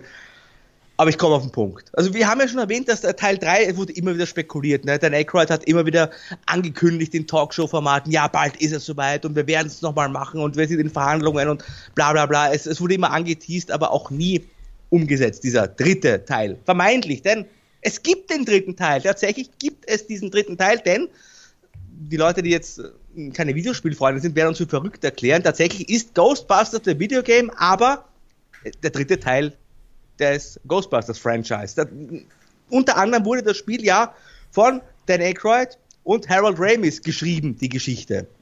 Es tauchen alle Ghostbusters in ihrer Originalrolle auf. Also die Sprecher geben ihnen die Stimmen. Sogar ein Bill Murray ist da mit dabei, was ja eine Sensation ist, sage ich mal. Also ja, absolut. Und nicht nur das, um das nochmal zu sagen, auch in der deutschen Variante des Spiels, die ich gespielt habe, sind es genau die vier gleichen Synchronsprecher aus den Originalfilmen. Das muss man auch mal dazu sagen. Die einzigen, die fehlen, sind Rick Moranis, der sich inzwischen ja zurückgezogen hat. Nach dem Tod seiner Frau hat er sich ja aus dem Schauspiel und Entertainment weitestgehend zurückgezogen, um sich um seine Familie zu kümmern. Und Sigourney Weaver, die wollte ursprünglich nicht dabei sein. Dann hat sie gehört, der Bill Murray macht mit. Dann wollte sie doch dabei sein, aber da war schon zu spät dann waren die Produktionen schon so weit fortgeschritten, dass sie leider nicht mehr mitmachen konnte. Aber ansonsten sind sie, wie gesagt, alle dabei. Aykroyd, Ramis, Murray, Ernie Hudson, äh, Annie Potts als Janine ist mit dabei und auch die Handlung. Die knüpft ja an den zweiten Teil an, wie auch schnell erzählt. Man ist quasi selbst schlüpft in die Rolle eines Nachwuchs-Ghostbusters, der heißt einfach Rookie und der geht mit den vier Geisterjägern auf Geisterjagd. Und das aber in einem sehr story-driven Game. Also das ist eine sehr interessante Geschichte, die erzählt wird und tatsächlich macht das auch tierisch Spaß, wenn man da selber Geister fangen kann. Ich fand dieses Spiel damals ganz, ganz toll und ja, Dan Aykroyd selber hat ja auch schon dazu gesagt damals, im Grunde ist das wirklich der dritte Teil. Wenn sie einen dritten Teil gedreht hätten, dann wäre die Handlung so ähnlich verlaufen. Es war zumindest mal geplant. Und es war halt auch leider die aller, allerletzte Möglichkeit, einen dritten Teil umzusetzen, denn Harold Ramis ist ja am 24. Februar 2014 leider im Alter von 69 Jahren verstorben. Das heißt, er kann gar nicht mehr die Rolle von Egan Stans, äh, Egan Stans sage ich schon, entschuldige, von äh, Egan einnehmen. Und das war auch quasi dann sein letzter Auftritt in dieser Rolle. Also ich finde halt, Egan Spengler war es natürlich. Ich finde es halt sehr schade, dass man da keine Remastered-Version für die PS4 bis heute rausgebracht hat hat man bei allen möglichen anderen Games gemacht. Hat Vielleicht macht man das ja noch, weil es ja, stehen ja noch einige Sachen sein. bevor. So. Weil, auch wenn man kein großer Gamer ist, aber ein Ghostbusters-Fan, dann finde ich, sollte man das auf jeden Fall mal angezockt haben, weil das ist wirklich, das ist ganz großes Kino und ich weiß bis heute nicht, wie sie es geschafft haben, den Bill Murray da unterzubringen und ihn zu überreden. Den Film wollte er nicht drehen, aber für ein Videospiel, dann macht er dann doch mit. Na gut, ist auch weniger Arbeit, denkt er sich vielleicht, aber das ist auf jeden Fall ein, ein Spiel, finde ich, das eine, eine ganz besondere Rolle in diesem Kosmos innehat. Ja, das, das auf jeden Fall. Und ich glaube, das ist jetzt im, wir haben ja schon am Anfang angedeutet, es geht jetzt wohl weiter. Es gibt ja schon die ersten Teaser. Ähm, vielleicht im, im Zuge dessen wird es vielleicht eine Neuauflage des Spiels geben. Ich hoffe sehr. Weißt du übrigens, was wir gar nicht erwähnt haben, und ich will auch nur ganz kurz erwähnen. Ich weiß, ich wollte dich darauf ansprechen. Ich, du meinst, ja. glaube ich, die Extreme Ghostbusters. Ja, es gab, wenn wir schon bei Neuauflagen sind, 1997 den Versuch einer Fortsetzung der Real Ghostbusters, das waren die Extreme Ghostbusters, die halt ein neues, junges Team wird da vorgestellt, die werden von Egan Spangler ausgebildet, Janine ist auch mit dabei und Slimer auch, ansonsten aber eigentlich keine bekannten Figuren. Da hat man halt ein sehr äh, diverses Team präsentiert, also mit verschiedenen, ja, Hautfarben und, und, und Charakteristika. Also man hat es an die Zeit anpassen wollen. Ich muss aber ganz ehrlich sagen, ich habe damals von dieser Sendung nicht sehr viel gesehen und ich fand auch diesen Zeichenstil nicht sehr ansprechend, deswegen habe ich mich da nie wirklich reingefuchst. Also da bin ich ein Laie, wo ich sagen muss, gibt es auch, gibt's auch nur 40 Folgen. Das ist ja für so einen Cartoon relativ wenig. Also das war auch nicht der große Mega-Erfolg. Hast du damals was davon mitbekommen? Ja, ich habe das, äh, hab das ein bisschen verfolgt. Das lief ja auch irgendwie auf Sat 1, aber ja, ich glaube auch zwei Jahre später in Deutschland, Ende, Ende 99 oder sowas, ähm, lief das, glaube ich, an. das war, ich konnte damit nicht viel anfangen. Ich habe mal reingeschaut, alleine auch, weil ich ja ein alter Ghostbusters-Fan bin, wollte ich das mal sehen, aber das so richtig hat mir das nicht gefallen, nee. Ja, ist wahrscheinlich wie bei den Turtles mit den ganz neuen Auflagen. Da sind wir vielleicht auch einfach nicht mehr die Zielgruppe. Ich meine, du bist ja auch schon in einem sehr gesetzten Alter inzwischen. Ja, aber ich gehöre ja, selbst die jungen Leute finden mich noch cool. Das ist, das ist, das unterscheidet uns ja noch mal so ein bisschen. Also, aber, also bei den 40-Jährigen kommst du noch an. Ja, wir ja. beleidigen uns heute sehr viel, lieber Markus. Warum ist das denn so? Dachte, ja, schöne Grüße an Happy Apple. so vermisst, bist du eifersüchtig. Ja, schöne Grüße an Happy Apple. Dem sind wir eh immer zu freundlich zueinander. aber ja. Stimmt aber gar nicht, weil ich bin viel freundlicher als der Markus. So. Lass uns das noch mal. Das nicht richtig, weil du dich immer über meine Größe lustig machst. Ich mache mich nicht über deine Größe lustig. Man muss nur realistisch bleiben und äh, Schuster, bleib bei deinen Leisten. Wenn du gerne im Supermarkt Sachen kaufst, helfe ich dir gerne, die Sachen vom obersten Regal zu holen. Ganz einfach. Ich bin freundlich. Ich will nur helfen. So, lass uns aber mal jetzt tatsächlich über die angeblich besseren Ghostbusters sprechen. Ich meine, die, die, die Extreme Ghostbusters willst du ja nicht gemeint haben, oder? Ich habe die Extreme Ghostbusters nicht gemeint. aber wollen wir nicht erst noch äh, die Damen fertig machen, quasi, um quasi das Universum ah, brennst schon darauf, fertig oder? zu machen, weil ich glaube, okay ähm, ja gut, es ist ja jetzt heute nicht mehr so ganz klar, ob die Damen die Verfilmung von 2016 zum gleichen Universum gehört. Nein. Ursprünglich war es aber der Plan, dass es dazu gehört. Es wird ja auch immer erwähnt, vor 30 Jahren dies und das. Es wird auf die Ghostbusters angesprochen. Ähm, äh, klar ist es nicht mehr das gleiche und aber es ist natürlich in Anlehnung an den Film. Es ist ja quasi eine, eine äh, weibliche Remake, weibliche Remake des, des, Filmes und so weiter und so fort. Das war ja eigentlich ursprünglich immer mal der dritte Teil geplant. Das hat sich dann immer verworfen und auch ähm, ja die die Rechte der der der Ghostbusters Sache, die gehörten ja auch noch ähm, hier äh, Belushi, äh, nee nicht Belushi, äh, Ramis, Aykroyd, doch und und so weiter und ähm, Whiteman und die mussten ja auch erstmal ihr Okay für sowas geben. Und letzten Endes nach einem Hin und Her, statt des äh, dritten Teils, wofür es ja auch schon ein Skript gab, ähm, ursprünglich mal, gell? Ich weiß nicht, ob du das Sogar weißt. das Spiel, glaube ich. Das wurde im Spiel benutzt, aber es gab danach noch eins, weil äh, noch irgendwie immer mal Anf an, Anfänge eines Skripts, an dem auch Dan Aykroyd und so weiter geschrieben hat, gab es immer Sachen. Dann wurde viel im Spiel benutzt, auch danach wurde weiter noch äh, darüber überlegt. Äh, dann ist irgendwann Harold Ramis ja auch gestorben und dann hat man sich gedacht, wir lassen das jetzt einfach. Aber dann kam die Idee, einen Film zu machen mit neuen Ghostbusters-Filmen. Alle waren gehypt so ein bisschen.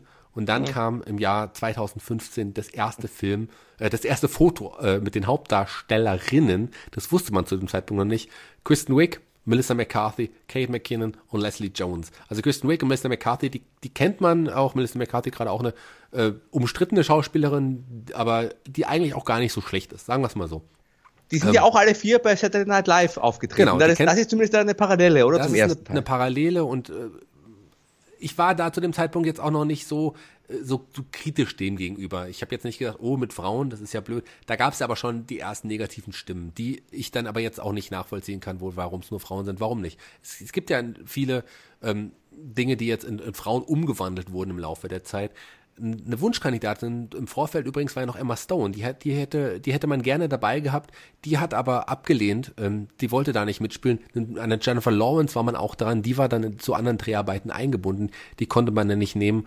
Und ähm, dann hat man sich letzten Endes für die vier Damen entschieden. Und der Regisseur Paul Weig, der auch am, am Drehbuch mitgeschrieben hat, der kannte ja eine Melissa McCarthy schon. Ähm, der hatte mit ihr schon andere Filme gedreht, unter anderem so tolle Filme wie äh, Brautalarm, äh, taffe Mädels, äh, also und, und auch, auch mit Kristen Wick schon äh, andere Filme, mit beiden auch schon. Also äh, dann hat er sich gedacht, okay, die kenne ich, die nehmen wir. Und aus irgendeinem Grund haben es dann aber auch, das kannst du mir vielleicht besser erklären, ich habe keine Anhaltspunkte davon gefunden. Man hat es geschafft, ja wirklich Leute wie Bill Murray, Dan Aykroyd und Ernie Hudson. Also ich, ich verstehe es insofern, aber ich verstehe Bill Murray nicht. Ich verstehe Bill Murray auch nicht. Er hat sich immer geweigert, bei einem richtigen Ghostbusters-Film mitzuspielen und dann macht er beim Remake mit, das für mich persönlich nicht im gleichen Universum spielt, weil dann funktionieren die Figuren alle nicht.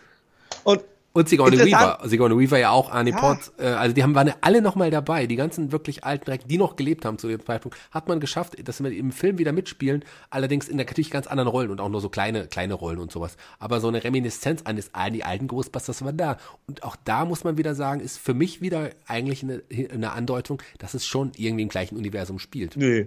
Dann wären es die gleichen Figuren. Nee, dies wollte man, wollte ihn ja nur mal kurze Rollen einfach nur noch mal geben. Man hätte natürlich ihn auch ein, ein, ein äh, Bill Murray als, als alternden, alternden Star, äh, alternden Ghostbusters hätte man äh, Mentoren, müssen. hätte man machen müssen. Dann hätte es besser funktioniert und dann wäre auch diese große Abneigung nicht gekommen. Also natürlich gibt es auch viele Leute, die sagen einfach Frauen, bäh, nee, will ich nicht sehen. Aber als jede Kritik da so abzutun, halte ich persönlich für einen Fehler. Ich glaube, dass viele Ghostbusters-Fans, wie zum Beispiel auch der große James Rolfe, der Angry Video Game Nerd, der, von dem halte ich sehr, sehr viel, der hat sich ja von Anfang an geweigert, diesen Film anzuschauen und eine Review abzugeben. Nicht, weil er Frauen nicht mag, aber der ist ein riesengroßer Ghostbusters-Fan. Der hat jahrelang auf den dritten Teil gewartet. Da haben die nie einen dritten Teil gemacht. Dann machen sie jetzt einen neuen Film, nur mit Frauen, aber ohne, um den alten einfach zu ignorieren, erzählen einfach die Geschichte nochmal nach, mit teilweise sehr ähnlichen Kostümen. Ja, mit ähnlichen Kostümen. Braucht, und die Rollen waren ja auch ähnlich angelegt auch ja. nochmal. Das kommt ja auch noch hinzu. Also das, äh, man hätte es so einfach, einfach nicht gebraucht. Man hat vielleicht versucht, den alten Ghostbusters Charme, die Idee nochmal auf die Neuzeit zu übertragen. Mit, mit Melissa McCarthy ist ja auch ein Star, kann man so sagen. Ja, ähm, ja. Der Film war aber deutlich, deutlich teurer, als es, als die alten Filme waren. Und der hat aber, äh, 2016 kam er dann in, in die Kinos. Der hat äh, weltweit 228 Millionen Dollar eingespielt. Allerdings die Kosten waren so hoch, dass die Gewinnschwelle eigentlich erst bei so 350 bis 400 Millionen gelegen hätte. Von daher hat er nicht mal ganz sein, seine Einspielergebnisse, äh, seine, seine, seine Kosten ja. eingeholt, gilt demnach auch als Flop und der wird jetzt auch gerne zum Glück vergessen oder verdrängt. Also als anfangs der Pläne des Films, da hat man noch Ideen gehabt, einen Crossover zu machen, eine Serie daraus zu machen, Prequels zu machen. Man hat ja auch andere äh, Darsteller gewonnen in dem Film. Es waren jetzt nicht nur die Damen, man, man hat ja auch ähm, einen Chris Hemsworth, der auch ein, ein Megastar zu dem Zeitpunkt war, mhm. durch, durch die Torverfilmung. Ja, die ganzen Hemsworth-Brüder, ja. Den hat man gewonnen als, als, ja, als, ja, Sekretär irgendwie, der die Rolle gespielt hat. Ähm, aber auch das hat alles nicht geholfen. Der Film ist leider nicht gut. Und ich, der war ja kurze Zeit auch in den Streamingdiensten zu sehen und ich wollte ihn ja extra für, für die Aufnahme heute vorher anschauen der war dann plötzlich nicht mehr da. Der ist auch verschwunden in, in den Streamingdiensten. Den kann man noch kaufen, leihen für sechs, sieben Euro oder so. Äh, Habe ich bezahlt, um ihn mir nochmal anzuschauen. Aber das war es mir in dem Fall nicht wert. Normalerweise tut mir Geld nicht so weh, aber in dem Fall fand ich es irgendwie nicht wirklich gut. Also ähm, für mich 117 verschenkte Minuten. Ich muss ganz ehrlich sagen, Ui. ich habe ein bisschen früher ausgemacht. Ich konnte den Film das passiert mir selten, aber ich ist einer der wenigen Filme, die ich nicht fertig schauen konnte. Und es liegt nicht an den Frauen. Die Kritik, es liegt nicht an den Frauen. Der Film ist einfach ein schlechter Abklatsch des Originals. Interessant ist ja, dass, dass der Film damals ursprünglich hieß der nur Ghostbusters, was ja auch Quatsch ist. Ähm, später, als er dann die DVD-Blu-ray-Veröffentlichung kam, ist man dazu übergegangen, in uh, Ghostbusters Answer the Call zu nennen. Ja. Und naja, er ist sehr, sehr, sehr bunt und der Humor ist, glaube ich, auch ein anderer, oder? Es ist nicht mal dieser feine. Situationshumor, sondern es ist doch eher so. Es ist eher mehr auf Klamauk, genau Klamauk, auf Slapstick ausge, ausgelegt, was ja so ein bisschen auch typisch war für die Paul Feig Filme, für die Filme mit Melissa McCarthy irgendwie.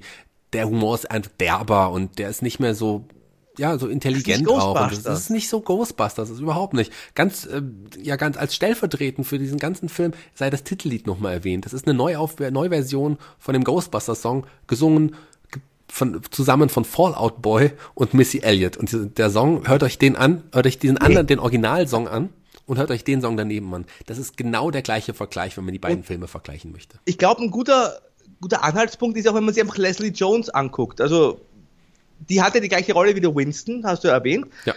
Aber sie hat, aber in dem Fall hat man, glaube ich, diesen schwarzen Stereotyp deutlich dicker aufgetragen. Genau, ich habe es ja noch mal erwähnt am Anfang, da, weil als du den, die drei Weißen, äh, die, Akademiker und dann der einfache Mann aus dem Leben, aber hier war es ja, war der Kontrast ja noch größer ähm, mit mit mit äh, der Leslie Jones, also die kam ja noch von weiter unten im Vergleich jetzt zu den anderen. Das war dann noch mal schwer und es war natürlich auch wieder die Schwarze. Ähm, hätte man da vielleicht noch mal was tauschen können, wäre das vielleicht noch mal anders gewesen, aber nee, man wollte das einfach so übernehmen und hat einfach alles persifliert so ein bisschen, aber ins Schlechte hin. Also ähm, ich bin froh, dass man diesen Film jetzt nicht mehr in den Kosmos der Ghostbusters reinrechnet. Dafür wird ja bald auch noch mal was anderes kommen, was ja. hoffentlich den Film wieder wettmacht, weil der Film ist wirklich nicht gut. Der ist es schlecht. Ist einfach, es ist einfach ein Film, wahrscheinlich, den, den man nicht gebraucht hat, oder? Also hat niemand danach gefragt, eine Neuauflage. Generell ist es mit Neuauflagen und Remakes, finde ich, immer sehr, sehr schwer. Es gibt ganz wenige gelungene Remakes. Im Horrorbereich gibt es ein, zwei, also auch schon sehr, Dawn of the Dead zum Beispiel ist ganz gut meiner Meinung nach, aber im Normalfall ist halt ein Remake von einem großen Film braucht man nicht. Also ich kann mich erinnern, vor einigen Jahren haben die sogar versucht, Ben Hur neu aufzulegen. Da hat kein Mensch sich angeguckt. Den, den, den, nicht nur versucht, den gab es ja wirklich. Ja, ähm, eben, aber, ja, aber ja, deswegen guckt sich kein Mensch an. Und, und so ein Film wie Ghostbusters, wo wir schon erwähnt haben, wo alles funktioniert hat und wo heute, wenn man sich den heute anguckt, da passen die Aufnahmen, da passen die Effekte, da passt der Humor noch immer. Der funktioniert auch 2019 und da brauchst du halt kein Remake. Ich, wenn man jetzt neue Geisterjägerinnen präsentieren möchte, mit den Schau das funktioniert ja, wenn man vielleicht, das ist meine Meinung, einfach die alten Ghostbusters eingebaut hätte. Einen alten äh, Peter Bankman oder einen alten Ray Stans und die halt quasi in Rente sind und die, den Neuen etwas beibringen oder quasi ihnen sie an in, aufnehmen und die dann zusammenarbeiten und man so ein neues Team etabliert das kann schon funktionieren. Ja, aber, aber vielleicht trotzdem, Entschuldigung, aber ich glaube ja. nicht mit dem Team, so wie das jetzt war. Der Film war einfach schlecht. Ähm, der hätte ihn vielleicht besser gemacht, aber trotz allem hätte er nicht in die, hätte er nicht in den ins Ghostbusters-Universum so gehört. Ich finde einfach, man hat hier was anderes probiert, was überhaupt nicht funktioniert hat. Einfacher so, so kann man es besser vergessen oder verdrängen und rausnehmen aus dem Kosmos und jetzt sich wirklich den anderen äh, Projekten widmen, den der Zukunft, weil da soll es ja wieder weitergehen. Ein, ein man hat ja am Anfang nur gesagt, dass man den Film jetzt so nicht fortsetzt wie gedacht, aus, aus, aus wirtschaftlichen Gründen. Aber es sind jetzt in dem Fall, ich glaube, es sind nicht nur wirtschaftliche Gründe, weil alle am Ende überrascht waren, wie schlecht der Film einfach war. Ganz, so ja, muss man es ganz einfach sagen. Also zusammenfassend, Michael Schwarz hasst alle Frauen. Und ansonsten, ja, du hast dir die Einspielergebnisse erwähnt. Ich möchte nochmal 229 Millionen. Das ist ja auch nichts für so einen Blockbuster. Ganz ehrlich, der Ghostbusters 2 hat 1989 215 Millionen eingenommen. Na, und da war das Geld noch deutlich mehr wert, der Dollar. Und ja, das, das galt schon genau, als das kann man so nicht vergleichen. Erfolg. Und heute 200, nicht mal 230. Also der, der hat 14 Millionen nur mehr eingenommen, der neue, aber, aber viele, viele Jahre später. Und das ist also, wenn man sich denkt, wenn man so einen Franchise wiederbelebt, Ghostbusters, nach so vielen Dekaden, eine der bekanntesten und beliebtesten Filmmarken aller Zeiten.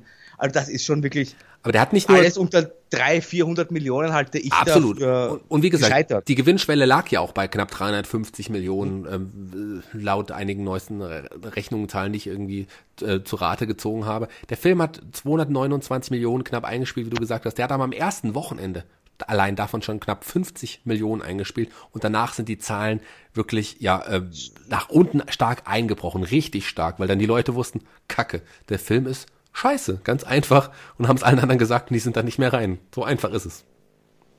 So einfach ist es und man, also Paul Feig hat mal was probiert, aber ist halt gescheitert. Ist halt das Problem, dass da die Kritik hat sich halt vermischt. Es waren sicherlich auch Frauenhasser dabei, aber man hat sich auch von offizieller Seite sehr einfach gemacht und dann vieles einfach als Frauenhass abgetan, um sich da nicht mit der ernsthaften Kritik auseinandersetzen zu müssen. Also ja. das ist schon auch der Fall. Absolut. Naja. Lass uns den Mantel des Schweigens ja. darüber hüllen. Ähm, ich würde sagen, wir enden jetzt noch nicht mit äh, meiner Sache, sondern wir, wir heben uns bis zum Ende nochmal auf, weil wir ja gesagt haben, das war doch deine Sache. Du wolltest unbedingt die Frauen machen. Lass mich den Film machen. ja, ich ich habe nur gesagt, Frauen, oh, ein Frauenfilm. Das habe ich im Halbschlafen. Nein. Äh, nee, ich möchte, aber wir kommen jetzt noch zu positiven Dingen. Zum einen natürlich zu der weitaus vielleicht positiv besseren Zeichentrickserie, die wir hatten. Und am Ende reden wir doch mal, wir haben es jetzt mehrfach angedeutet über Ghostbusters 3, der steht uns ja wirklich bevor. Da gibt es noch nicht so viel News, aber das werden wir am Ende noch mal erwähnen. Aber, Oder Ghostbusters 4, wenn du das Spiel mit einrechnest. Ja, ich habe es jetzt schon ein paar Mal angesprochen, aber jetzt sind wir endlich soweit. Du kritisierst es ein bisschen. Ich kann nicht ganz verstehen, warum. Wir reden über die Serie von 1986 von Filmation, die ich besonders liebe. Die fand ich toll. Eine meiner absoluten Lieblingsserien in der Zeit. Gerade weil ich ein großer Filmations-Fan auch war und immer noch bin. Du bist es im Grunde ja auch. Also Lou Scheimer ist schon der, der, der, der Chef und Ideengeber von Filmation. Das ist schon ein Genie gewesen, muss man so sagen. So Serien wie ähm, He-Man, the Master of the Universe, Marshall Bravestar, She-Ra, ähm, das sind alles Serien, die wir lieben, oder? Da stimmst du mir aber zu. Ja, Marshall Bravestar nicht, aber alle anderen schon. Marshall Bravestar auch eine tolle Serie. Und auch ja. die Ghostbusters Filmations-Reihe auch so aufgebaut wie diese ganzen anderen ähm, Zeichentrickserien mit einem Moral am Ende. Und ja, das liebt man einfach so, diesen Witz und wo am Ende nochmal den Kindern gesagt wird, ja, seid mal nicht arrogant, denn dann endet ihr so wie dieser Geist in dem Fall. Die Ghostbusters Filmations Reihe basiert auf einer, ja, Action, äh, wie, wie sagt man, auf einer, auf einer, ähm, das war so eine Art Sitcom, glaube ich. Ja, oder? so eine Live-Action-Sitcom. Irgendwie, darauf basiert das, die aus den 70ern kam, 75. Und natürlich gab es den Ghostbusters-Film vorher schon. Auch Filmation wollte auf den Erfolgszug aufspringen und ähm, hat sich dann eine Serie ausgesucht, die man, die auch das Thema behandelt und hat sie dann erst ursprünglich Ghostbusters genannt. Später musste man es dann ändern in Filmations Ghostbusters. Und Wobei, ich muss nur ganz kurz dazwischen grätschen, und dass die Leute sich auch auskennen. Also, diese Serie aus den 70er Jahren, die hieß, die hieß tatsächlich auch The Ghostbusters. Die ist auch Ghostbusters, ja. Und Columbia, die den Dan Aykroyd-Film produziert haben, mussten den Titel von den Rechteinhabern damals kaufen. Genau, also so, die, die mussten die kaufen ähm, die mussten, haben sich den Titel damals gekauft, der gehörte den Rechteinhabern von dieser alten, ähm, ja, von dieser alten Live-Action, von dieser Sitcom, von dieser Serie aus den 70ern. Und ähm, aber die, die, eigentlich ist es so gewesen, dass die Filmations, äh, die hatten auch, die hatten auch Teile der Rechte dann kaufen dürfen, so dass man es keine Überschneidung in dem Fall gab. Die haben jetzt nicht den Namen gekauft in dem Fall, aber die haben ja ähm, quasi Rechte an dieser alten Serie gekauft, mhm. kann man so sagen. Und deswegen hatten sie auch die Idee, dann einfach daraus ihre Zeichentrickserie zu machen. Die Filmations Ghostbusters ähm, waren auch, wie man das so kennt, so 30 Minuten Folgen jeweils und es gab insgesamt 65 Folgen davon. Im Original lief das in, in, in September 86 an und mm, man wöchentlich und es endete oder sogar öffentlich endete auch schon 86. Es gab nur 65 Folgen in dem Fall. Und in Deutschland lief die Serie erst Ende 89, damals auf Tele 5 das erste Mal. Und gerade Tele 5, die Zeit, so, das war, das, das habe ich einfach geliebt, die Serien da zu schauen. Und ähm, Ghostbusters ist mir besonders in Erinnerung geblieben, weil einfach ich die Charaktere irgendwie super toll fand und für mich diese Serie einfach komplexer war. Ich werde ja mal ganz Erzähl kurz auf mal. Ja, die genau. Charaktere Was? ein bisschen ja, eingehen. Ähm, wir haben da nämlich, ähm, es fängt damit an, dass es alte Ghostbusters schon gibt, ähm, die auch auf den Rollen damals auch auf den Namen aus dieser alten Sitcom basieren und zwar ähm, Jay Kong und Eddie Spencer, damals auch schon mit dem Affen Tracy, aber die Senioren Ein schon nochmal. die hatten einen Gorilla dabei. Stimmt, ich kann es ja nochmal, die hatten, ich habe ja eben gerade Slimer so für die Kinder, die hatten bei, bei Filmations gab's, gab's Tracy, den Gorilla, der quasi der, der Kopf war, der alle Sachen erfunden hat, der die ganzen Waffen für die Ghostbusters erfunden hat, GB, das Ghost Buggy, der, den Einsatzwagen ähm, für, für die Ghostbusters auch. Also das ist der, der Handwerker, der, der Kopf hinter anderem, während ähm, Jake Kong Jr., in dem Fall der Hauptcharakter, ja, äh, eher so der Anführer der Ghostbusters war, ähm, so ein äh, bisschen der Intelligente auch, der mit Hilfe auch manchmal, der hatte auch so eine Nase, wenn Geister auf ihn zukamen hat, musste seine Nase auch immer jucken und so Sachen. Das waren so, so, so kleine Gimmicks, die man da eingebaut hatte. Und Eddie Spencer, sein Kollege, eher so der Tollpatschige im Team, ähm, der auch nicht wirklich ein Ghostbuster werden wollte. Ich hatte eben gerade die Eltern erwähnt, die waren nämlich schon beides bekannte Ghostbusters in der, in der Zeit vorher. Und die beiden besonders Jake wollte erstmal in die Fußstapfen seines Vaters treten. Ein, ein Eddie musste erstmal überzeugt werden. Aber Eddie, so der tollpatschige Charakter in der Serie, für mich mein Lieblingscharakter, einer der Lieblings, meiner Lieblingscharaktere überhaupt in Zeichentrickserien ist Eddie Spencer Jr. Den habe ich einfach geliebt. Der hat immer den, den Ghost Gamma dabei gehabt. Also sie hatten auch so ähnliche Waffen, kann man, kann man gut vergleichen mit den, mit den Waffen der anderen Ghostbusters. Und es gab einfach so viele interessante Charaktere. Für mich viel mehr interessante Charaktere. Ähm, als, als jetzt bei den anderen Ghostbusters, weil die auch immer wieder kamen. Also ich werde jetzt erstmal ein paar von den, von den Lieben erwähnen, von den, von den Helden quasi, bevor ich dann auf die, auf die bösen Charaktere zu sprechen komme, wenn das okay für dich ist. Sehr gerne, sehr gerne. Ich kenne ja, also mich ich, da wirklich halt kaum aus. Du kennst dich da, kannst dich auch nicht mehr mehr an die erinnern. Also es gab halt Jake. Ich habe nicht geschaut, ich fand die total uncool. Ach, du bist uncool.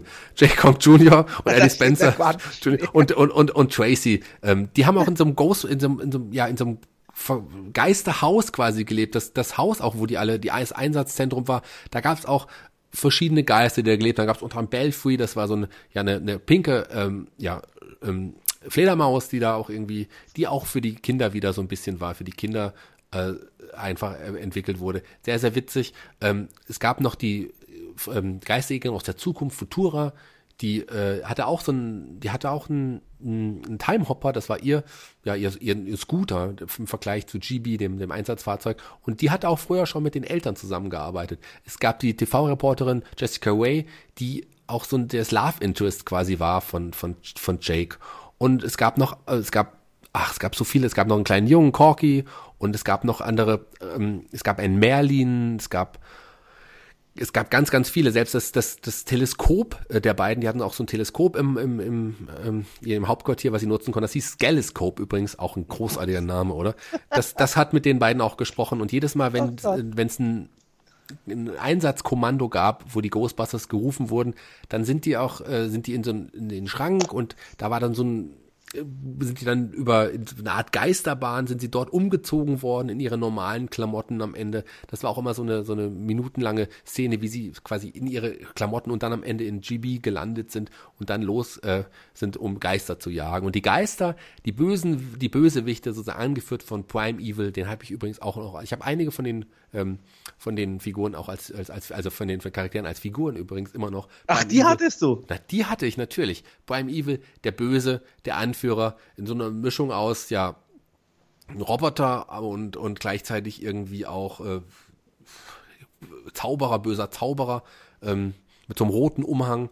Und der hatte auch ähm, einige wirklich skurrile Gestalten um sich geschert. Ich hab's ein bisschen immer so wie ein bisschen wie Skeletor auch gesehen. Der hat ja auch immer verschiedene Leute, die für ihn gearbeitet haben. Und das war schon ganz witzig. Man hatte einen Prattowet, das war auch so das der Äquivalent äh, zu Belfry von den Ghostbusters, halt eine, Flie eine, eine fliegende Ratte, die ein bisschen böse war. Die war da. Scared das war so ein, ja, ein Roboter-Skelett, das auch immer irgendwie auseinandergefallen ist, weil das hat immer mit den Launen von Prime Evil kämpfen müssen. Das war sozusagen sein Sekretär. Der hat am Ende irgendwie alles abbekommen. Es gab den Fangster, das war so ein Werwolf. Es gab den Haunter, das war so ein, ja, so ein, wie kann man das sagen, so ein, so ein Wildjäger, aber ein Geisterwildjäger. Es gab Sir Trancelot, das war ein, ein, ein Skelettritter und ach, da gab's, es gab einen bösen Piraten, äh, Captain Long John Scarecrow hieß der, glaube ich, irgendwie. Also es gab einen bösen, bösen Musiker, der hieß Flowzart und so, also den, den Musical Maestro of Fright. Es waren so interessante, witzige Charaktere einfach. Es hat total Spaß gemacht, weil auch jede Folge irgendwie anders war. Es waren immer andere Leute, andere, auch Bösewichte, die im Mittelpunkt standen und jedes Mal mussten die Ghostbusters auch ähm, sich andere Dinge einfallen lassen und im Gegensatz zur, äh, zur Real Ghostbusters Zeichentrickserie war diese hier viel komplexer, weil es auch Handlungsstränge über mehrere Folgen irgendwie gab. Es gab Zeitreisen, die einiges dann auch irgendwie verändert haben und ähm, klar, es war auch ein bisschen kindlich wie andere Filmation-Sachen, aber mir hat das richtig, richtig Spaß gemacht. Und ich kann nicht verstehen, dass du sie so niedermachst, die Serie, weil wenn du sie gesehen hättest, würdest du sie mit Sicherheit ja, auch gut ich finden. Ich fand's, für mich gab es eben nur The Real Ghostbusters, die ja eigentlich, Real ist eigentlich Quatsch, weil die waren ja, die Filmation Ghostbusters, waren ja zuerst da. Ich habe aber mal gehört, dass Filmation ja ursprünglich die Real Ghostbusters als Zeichentrickserie bringen wollte, hat man sich aber nicht geeinigt und dann quasi diese alten Ghostbusters zum Trotz rausgebracht hat. Ja, zum Trotz und auch weil ja auch der, weil Ghostbusters gerade Geister in der Zeit irgendwie so, später kamen die Dinos, aber zu dem Zeitpunkt waren Geister halt einfach das Nonplusultra auch für die jüngere Generation aufgrund des Ghostbusters Erfolges, dass man da einfach nicht nur als Trotz, sondern auch um ein bisschen Geld noch zu machen, sich an die alte ähm, Sitcom erinnert hatte und daraus dann Profit geschlagen hat und eine wirklich gute Serie auch produziert hat, die ähm, hat, ja, Entschuldigung. Ja. Ja, hast du, nee, hast du jemals diese Sitcom auch gesehen? Die habe ich leider nie gesehen. Ich habe mich nur ah, im Vorfeld jetzt, äh, um mich vorzubereiten auf diese Zeichentrickserie, habe ich äh, da erst gelesen, dass es überhaupt auf so einer alten Sitcom basiert. Ich habe jetzt auch nichts gefunden, kein Material, keine Bilder auf die Schnelle, dass ich das jetzt irgendwie nochmal schauen konnte. Aber interessant ist es definitiv. Also ich habe nur gelesen, dass es wohl wirklich ähm, die Namen schon noch da waren, die dann ähm, jetzt äh, in Hinblick auf die Serie dann plötzlich dann die Eltern quasi waren. So. Das finde ich sehr interessant, dass man da den Bogen nochmal noch mal geschlagen hat. Ich fand die Serie wirklich gut und äh, ich habe einige Folgen gefunden, die werde ich mir heute jetzt nach der Aufnahme sicherlich noch anschauen, weil ich da wieder einfach Bock habe. Vielleicht ist es im Nachhinein betrachtet auch nicht mehr so cool, wie es mir damals vorkam, aber die Charaktere, Tracy und Eddie, waren für mich einfach so eine Zeit, ich habe die geliebt. Ich habe dann mit anderen, mit einem Freund von mir haben wir das auch teilweise nachgespielt, diese Serie, nicht die anderen Ghostbusters. Die waren für mich viel cooler interessant, weil, weil ja, vielleicht auch weil es so komplex war, ist es ja auch bei den Zuschauern einfach nicht, nicht so gut angekommen. Ja. Also 65 Folgen ist ja für so eine Filmation-Serie eigentlich auch fast nichts. 65 Folgen ist nicht viel, die waren ja auch relativ schnell produziert. Die sind ja innerhalb von, ich glaube, zwei Monaten hatten die die Serie schon komplett produziert und äh, der Erfolg war nie, nicht so gering, aber es war in dem Vergleich zu anderen Filmation-Serien, die man da hatte, konnten die einfach nicht mithalten. Und ähm, leider wurde die dann relativ schnell wieder abgesetzt, aber sie hat auch immer noch seine Fans, diese Serie, muss man sagen. Und auch die, die, ähm, das Merch, was danach produziert wurde, ähm, in Deutschland war die Serie viel größer, weil gerade auch die Fanbase in durch die Tele 5 mit Bambino und was da alles gab. Da gab es ja einige Serien und da hat sich Deutschland ganz geschickt auch noch einige Merch-Rechte schützen lassen. Die Hörspielserie, die gab es zum Beispiel auch nur, ich meine, Deutschland ist ein Hörspielland auch. Die Hörspiel, da gab es auch eine tolle Hörspielreihe, wo dann auch die Folgen rausgebracht wurden. Die Hörspielreihe mag ich halt auch, auch wirklich gerne, aber auch da gibt es gar nicht so viele Folgen von den Hörspielen. Ich glaube, da sind auch nur die ersten, da sind nur zehn Folgen erschienen auf Hörspiel, wenn ich mich jetzt gerade nicht täusche. Die habe ich alle, die finde ich aber auch richtig gut. Auch da hat man die gleichen Sprecher genommen. Man hat es genauso gemacht, dass man zwei Folgen auf eine Kassette ähm, ähm, gemacht hat. Also all das Gleiche, was man von den anderen gesehen hat. Und auch die gleichen Sprecher natürlich. Also die Hörspiele sind auch richtig gut. Da würde ich jetzt gar keinen, gar keinen, gar keins besser bewerten wollen von den Ghostbusters-Sachen. Aber als Serie und von den Charakteren und von der Vielschichtigkeit und von der Anzahl der Charaktere steht die Filmations Ghostbusters-Reihe für mich über der anderen.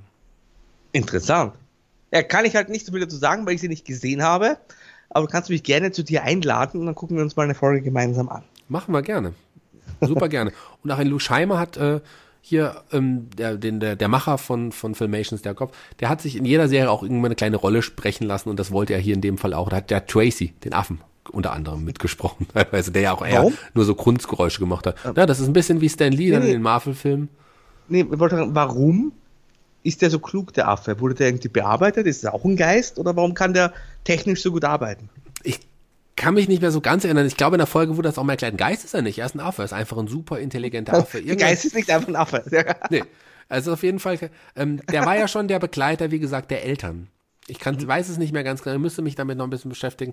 Ich hab's, äh, weiß es nicht mehr ganz genau, warum er so intelligent war. Auf jeden Fall war das ein, ich fand den cool, der hat ja auch immer so ja, der hatte auch immer so einen Hut auf, ein bisschen Indiana Jones-mäßigen Hut, einen Rucksack, wo der die ganzen Waffen immer drin stecken gehabt hat. Und wie gesagt, Eddie, das war mein Held, das war einfach so ein tollpatschiger. Ich stehe eher auf die tollpatschigen Charaktere in allen Serien, das sind immer so meine Lieblingscharaktere. Du bist auch selber so ein bisschen tollpatschig. Nee, ich glaube wahrscheinlich, weil ich es einfach gar nicht bin, sondern einfach, nein, ich weiß nicht warum, wahrscheinlich kann, magst du recht haben.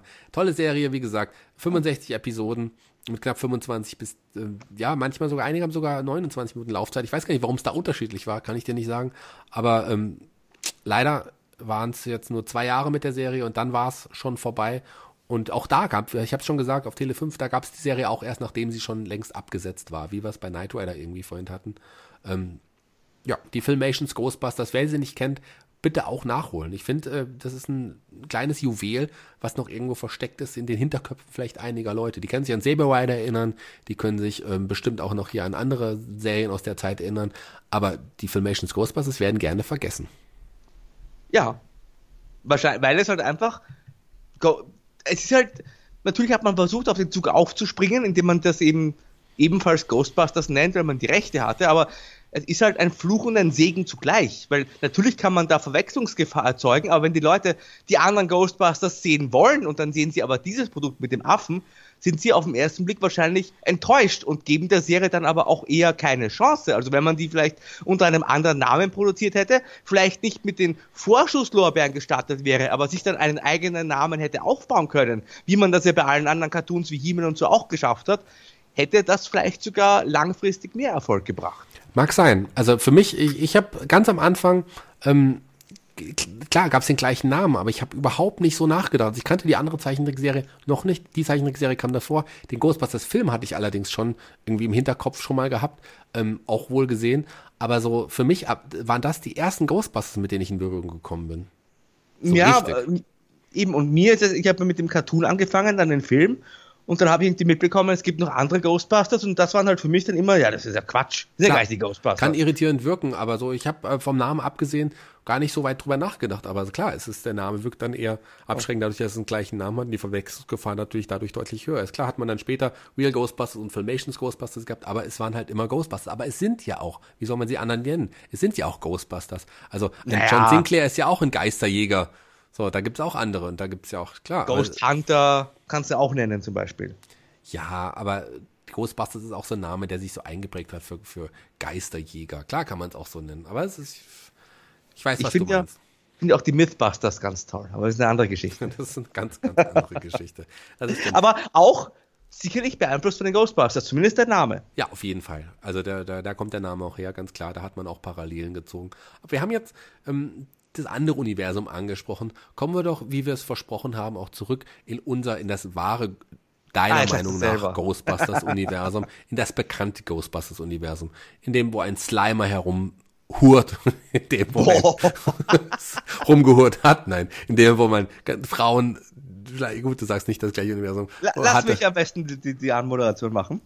Denn bevor du noch in Drivers Küche redest, nein, tatsächlich wurde im äh, Jänner bei euch sagt man Januar 2019. Ja, du fängst mit, du sagst, machst, lass mich die andere und dann nutzt du Worte, die 90 Prozent unserer Hörer gar nicht verstehen. So macht man das, lieber ein, ein, hier ein, ein Profi. das ist wirklich ein Clown. Man ja, sollte nicht die Clownschule bezahlen und nicht umgekehrt.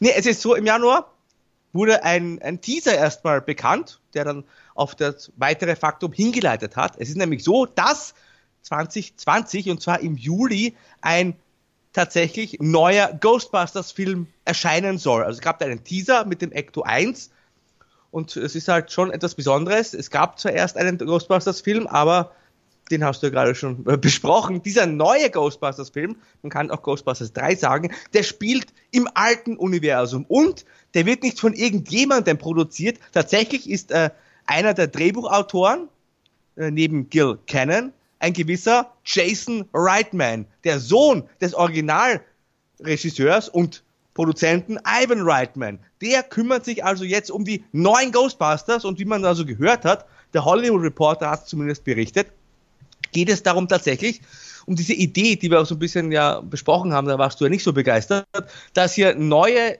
Ghostbusters, junge Teenager in dem Fall, angelernt werden sollen. Es sollen zwei Jungs und zwei Mädels, die werden also von den bekannten Ghostbusters. Ich nehme an, ein Dan Aykroyd wird auf jeden Fall dabei sein. Und da muss man mal gucken. Bill Murray ist die Frage, ob man den gewinnen kann. Aber es wird sicherlich, äh, zumindest den Winston wird es auch geben, denke ich. Also zumindest zwei der vier werden dabei sein. Und das heißt, da wird versucht, das alte Universum in ein neues Zeitalter zu bringen, mit einem quasi Überbrückungsfilm. Zumindest habe ich das so vorerst vernommen. Wirklich viel bekannt ist er noch nicht, außer eben, dass der Film jetzt im Juli äh, gedreht werden soll und dass er im Originaluniversum spielen soll. Also die Frauen, die werden dann nicht weiter beachtet. Die Frauen Ghostbusters. Was auch gut ist, muss man jetzt nochmal sagen. Aber das, äh, wir hüllen jetzt wirklich im Mandel Schweigens über die. Aber du, ähm, ein, ein Jason Whiteman ist ja, also ist ja auch nicht nur der Sohn von Ivan Reitman, sondern das ist ja auch wirklich ein namhafter Regisseur, der auch schon Golden Globes gewonnen hat, für Oscars nominiert war, der großartige Filme rausgebracht hat, wie Thank You for Smoking, Juno, ein, Juno ist einer meiner absoluten Lieblingsfilme, Up in the Air ist ein großartiger Film, also ein ganz bekannter, namhafter Regisseur, der sich quasi das Vermächtnis seines Vaters annimmt und daraus jetzt möglicherweise wieder was Großes bringt und ich bin echt hyped, muss ich sagen. Ja, er hat angekündigt, er wird die, den Film zurück in die Hand der Fans legen. Da gab es dann auch quasi Kritik von Leslie Jones, die sich da sehr kritisch geäußert hat.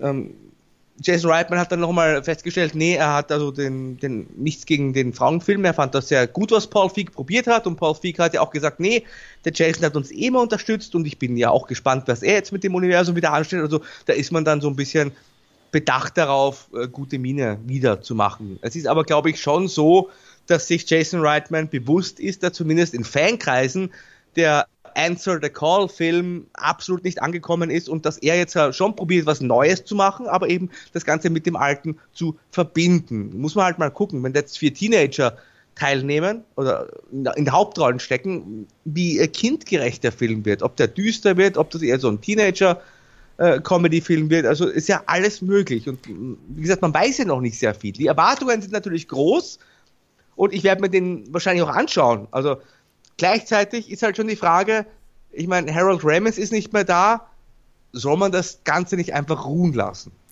Naja, aber vielleicht denkt, denkt, denkt er sich, äh, naja, man kann es nicht mit dem letzten Film ruhen lassen, denkt er sich wahrscheinlich. Und der, Film wird definitiv nicht diesen, diesen ja, Humor haben, den jetzt die Damen, der Damenfilm hatte. Kann, kann einfach nicht so sein.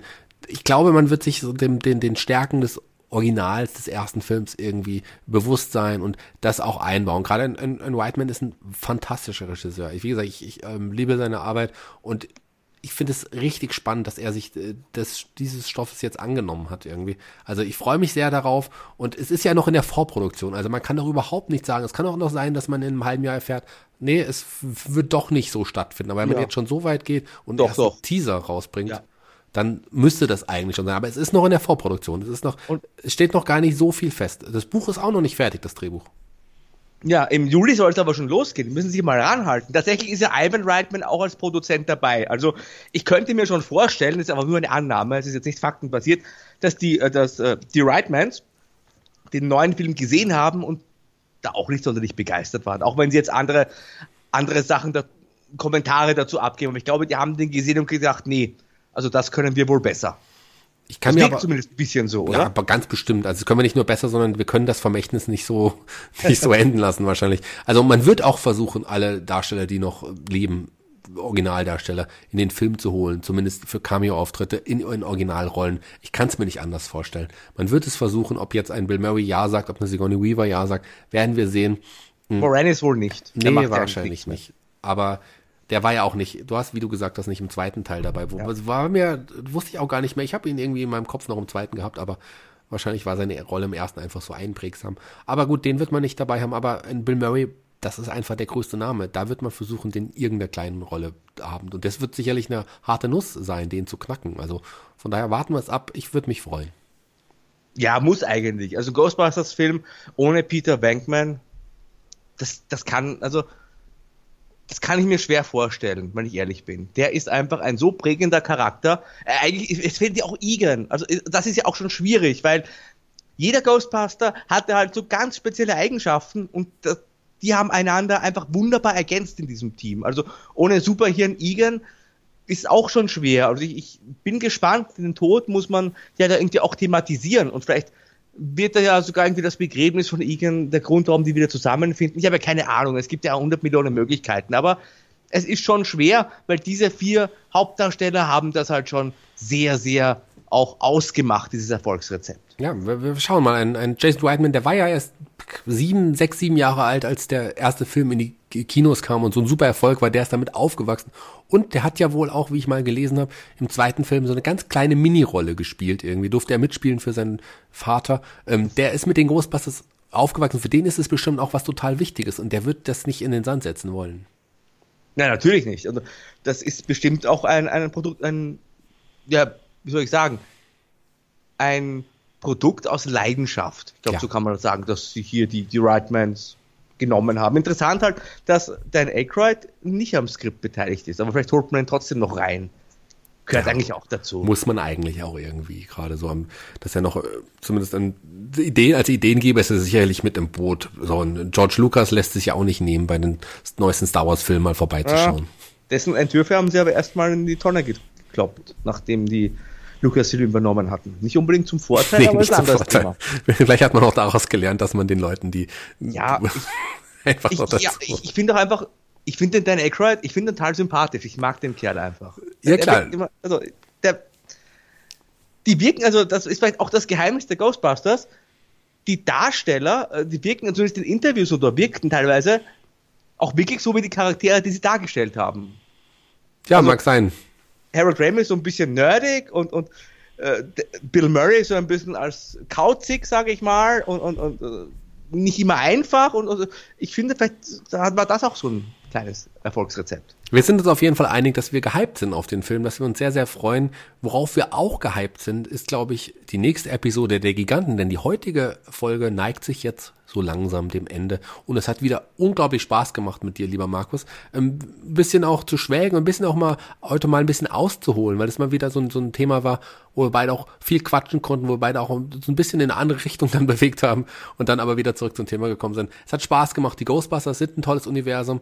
Auch alle Ghostbusters zusammen. Wir sind froh, dass es sie alle gibt. Sei es auch der Frauenfilm. Da konnten wir jetzt wenigstens uns ein bisschen aufregen darüber. Ja, du vor allem. Ich bin da ganz neutral. Naja, ich habe dafür bezahlt jetzt, um den zu schauen. Ja, du bist selber schuld. Tatsächlich würde mich aber von euch, liebe Hörer, die Meinung interessieren. Liegt der Michael komplett falsch mit seiner Meinung zu Answer the Call oder habt ihr vielleicht auch besondere Erinnerungen an den Cartoon, an die Filme? Habt ihr vielleicht auch die Filmations Ghostbusters geguckt? Also da würde mich wirklich auch euer Feedback interessieren.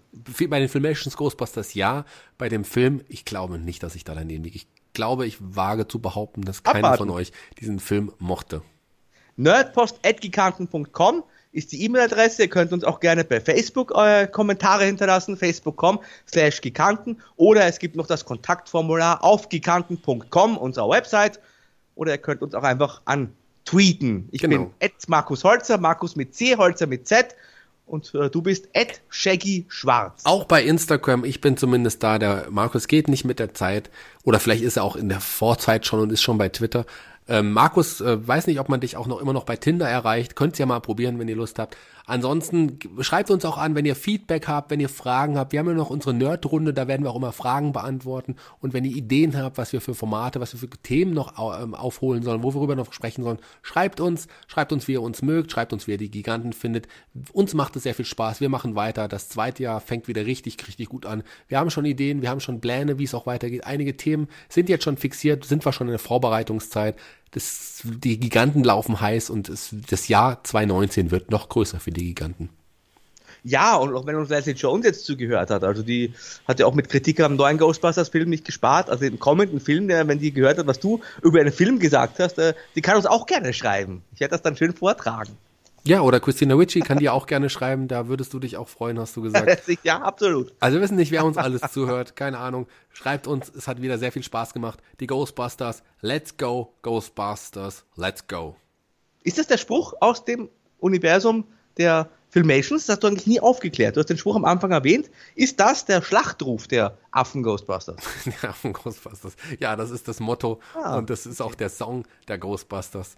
Ähm, klar, ich hätte es wahrscheinlich aufklären sollen, wäre wahrscheinlich im Endeffekt klüger gewesen. Jetzt stand ich lange wie ein Idiot da, aber das macht nichts, das bin ich ja gewohnt. Ähm, kann ich mal im Podcast, das ist ja nicht so wie Markus sonst im richtigen Leben. Danke, dass du das Also das haben wir uns ja das so einfallslos. ich nehme es wieder zurück, du solltest die Clownschule doch selber bezahlen. Ich bezahle die Clownschule doch. Warum soll die Clownschule mich bezahlen? Sondern ist doch eine, ist doch eine Privatschule. Es wäre wär unklug, wär unklug für eine Schule, wenn sie ihre Schüler bezahlt. Die bezahlen mich für Auftritte, das schon. Das ist aber wieder was anderes. Und ich darf jetzt wieder mit meiner Gangsterstimme beenden. Ich entschuldige mich bei Markus. Es tut mir echt leid. Es war nicht so gemeint. Nee, es war wirklich nicht so gemeint. Markus, es hat mir heiden Spaß gemacht, mit dir zu reden. Es ist mir immer eine Freude. Danke, ähm, dass du ja ähm, mein Leben auch wirklich so bereicherst mit deinem Wissen und deiner Art, wie du bist. Ich mache manchmal Witze über dich, aber das mache ich auch nur, weil du so klein bist. Und du siehst halt auch gut aus. Intelligenz ist nicht alles. Danke, liebe Hörer. Ähm, bis zum nächsten Mal und tschüss. Beine Giganten. Bis zum nächsten Mal.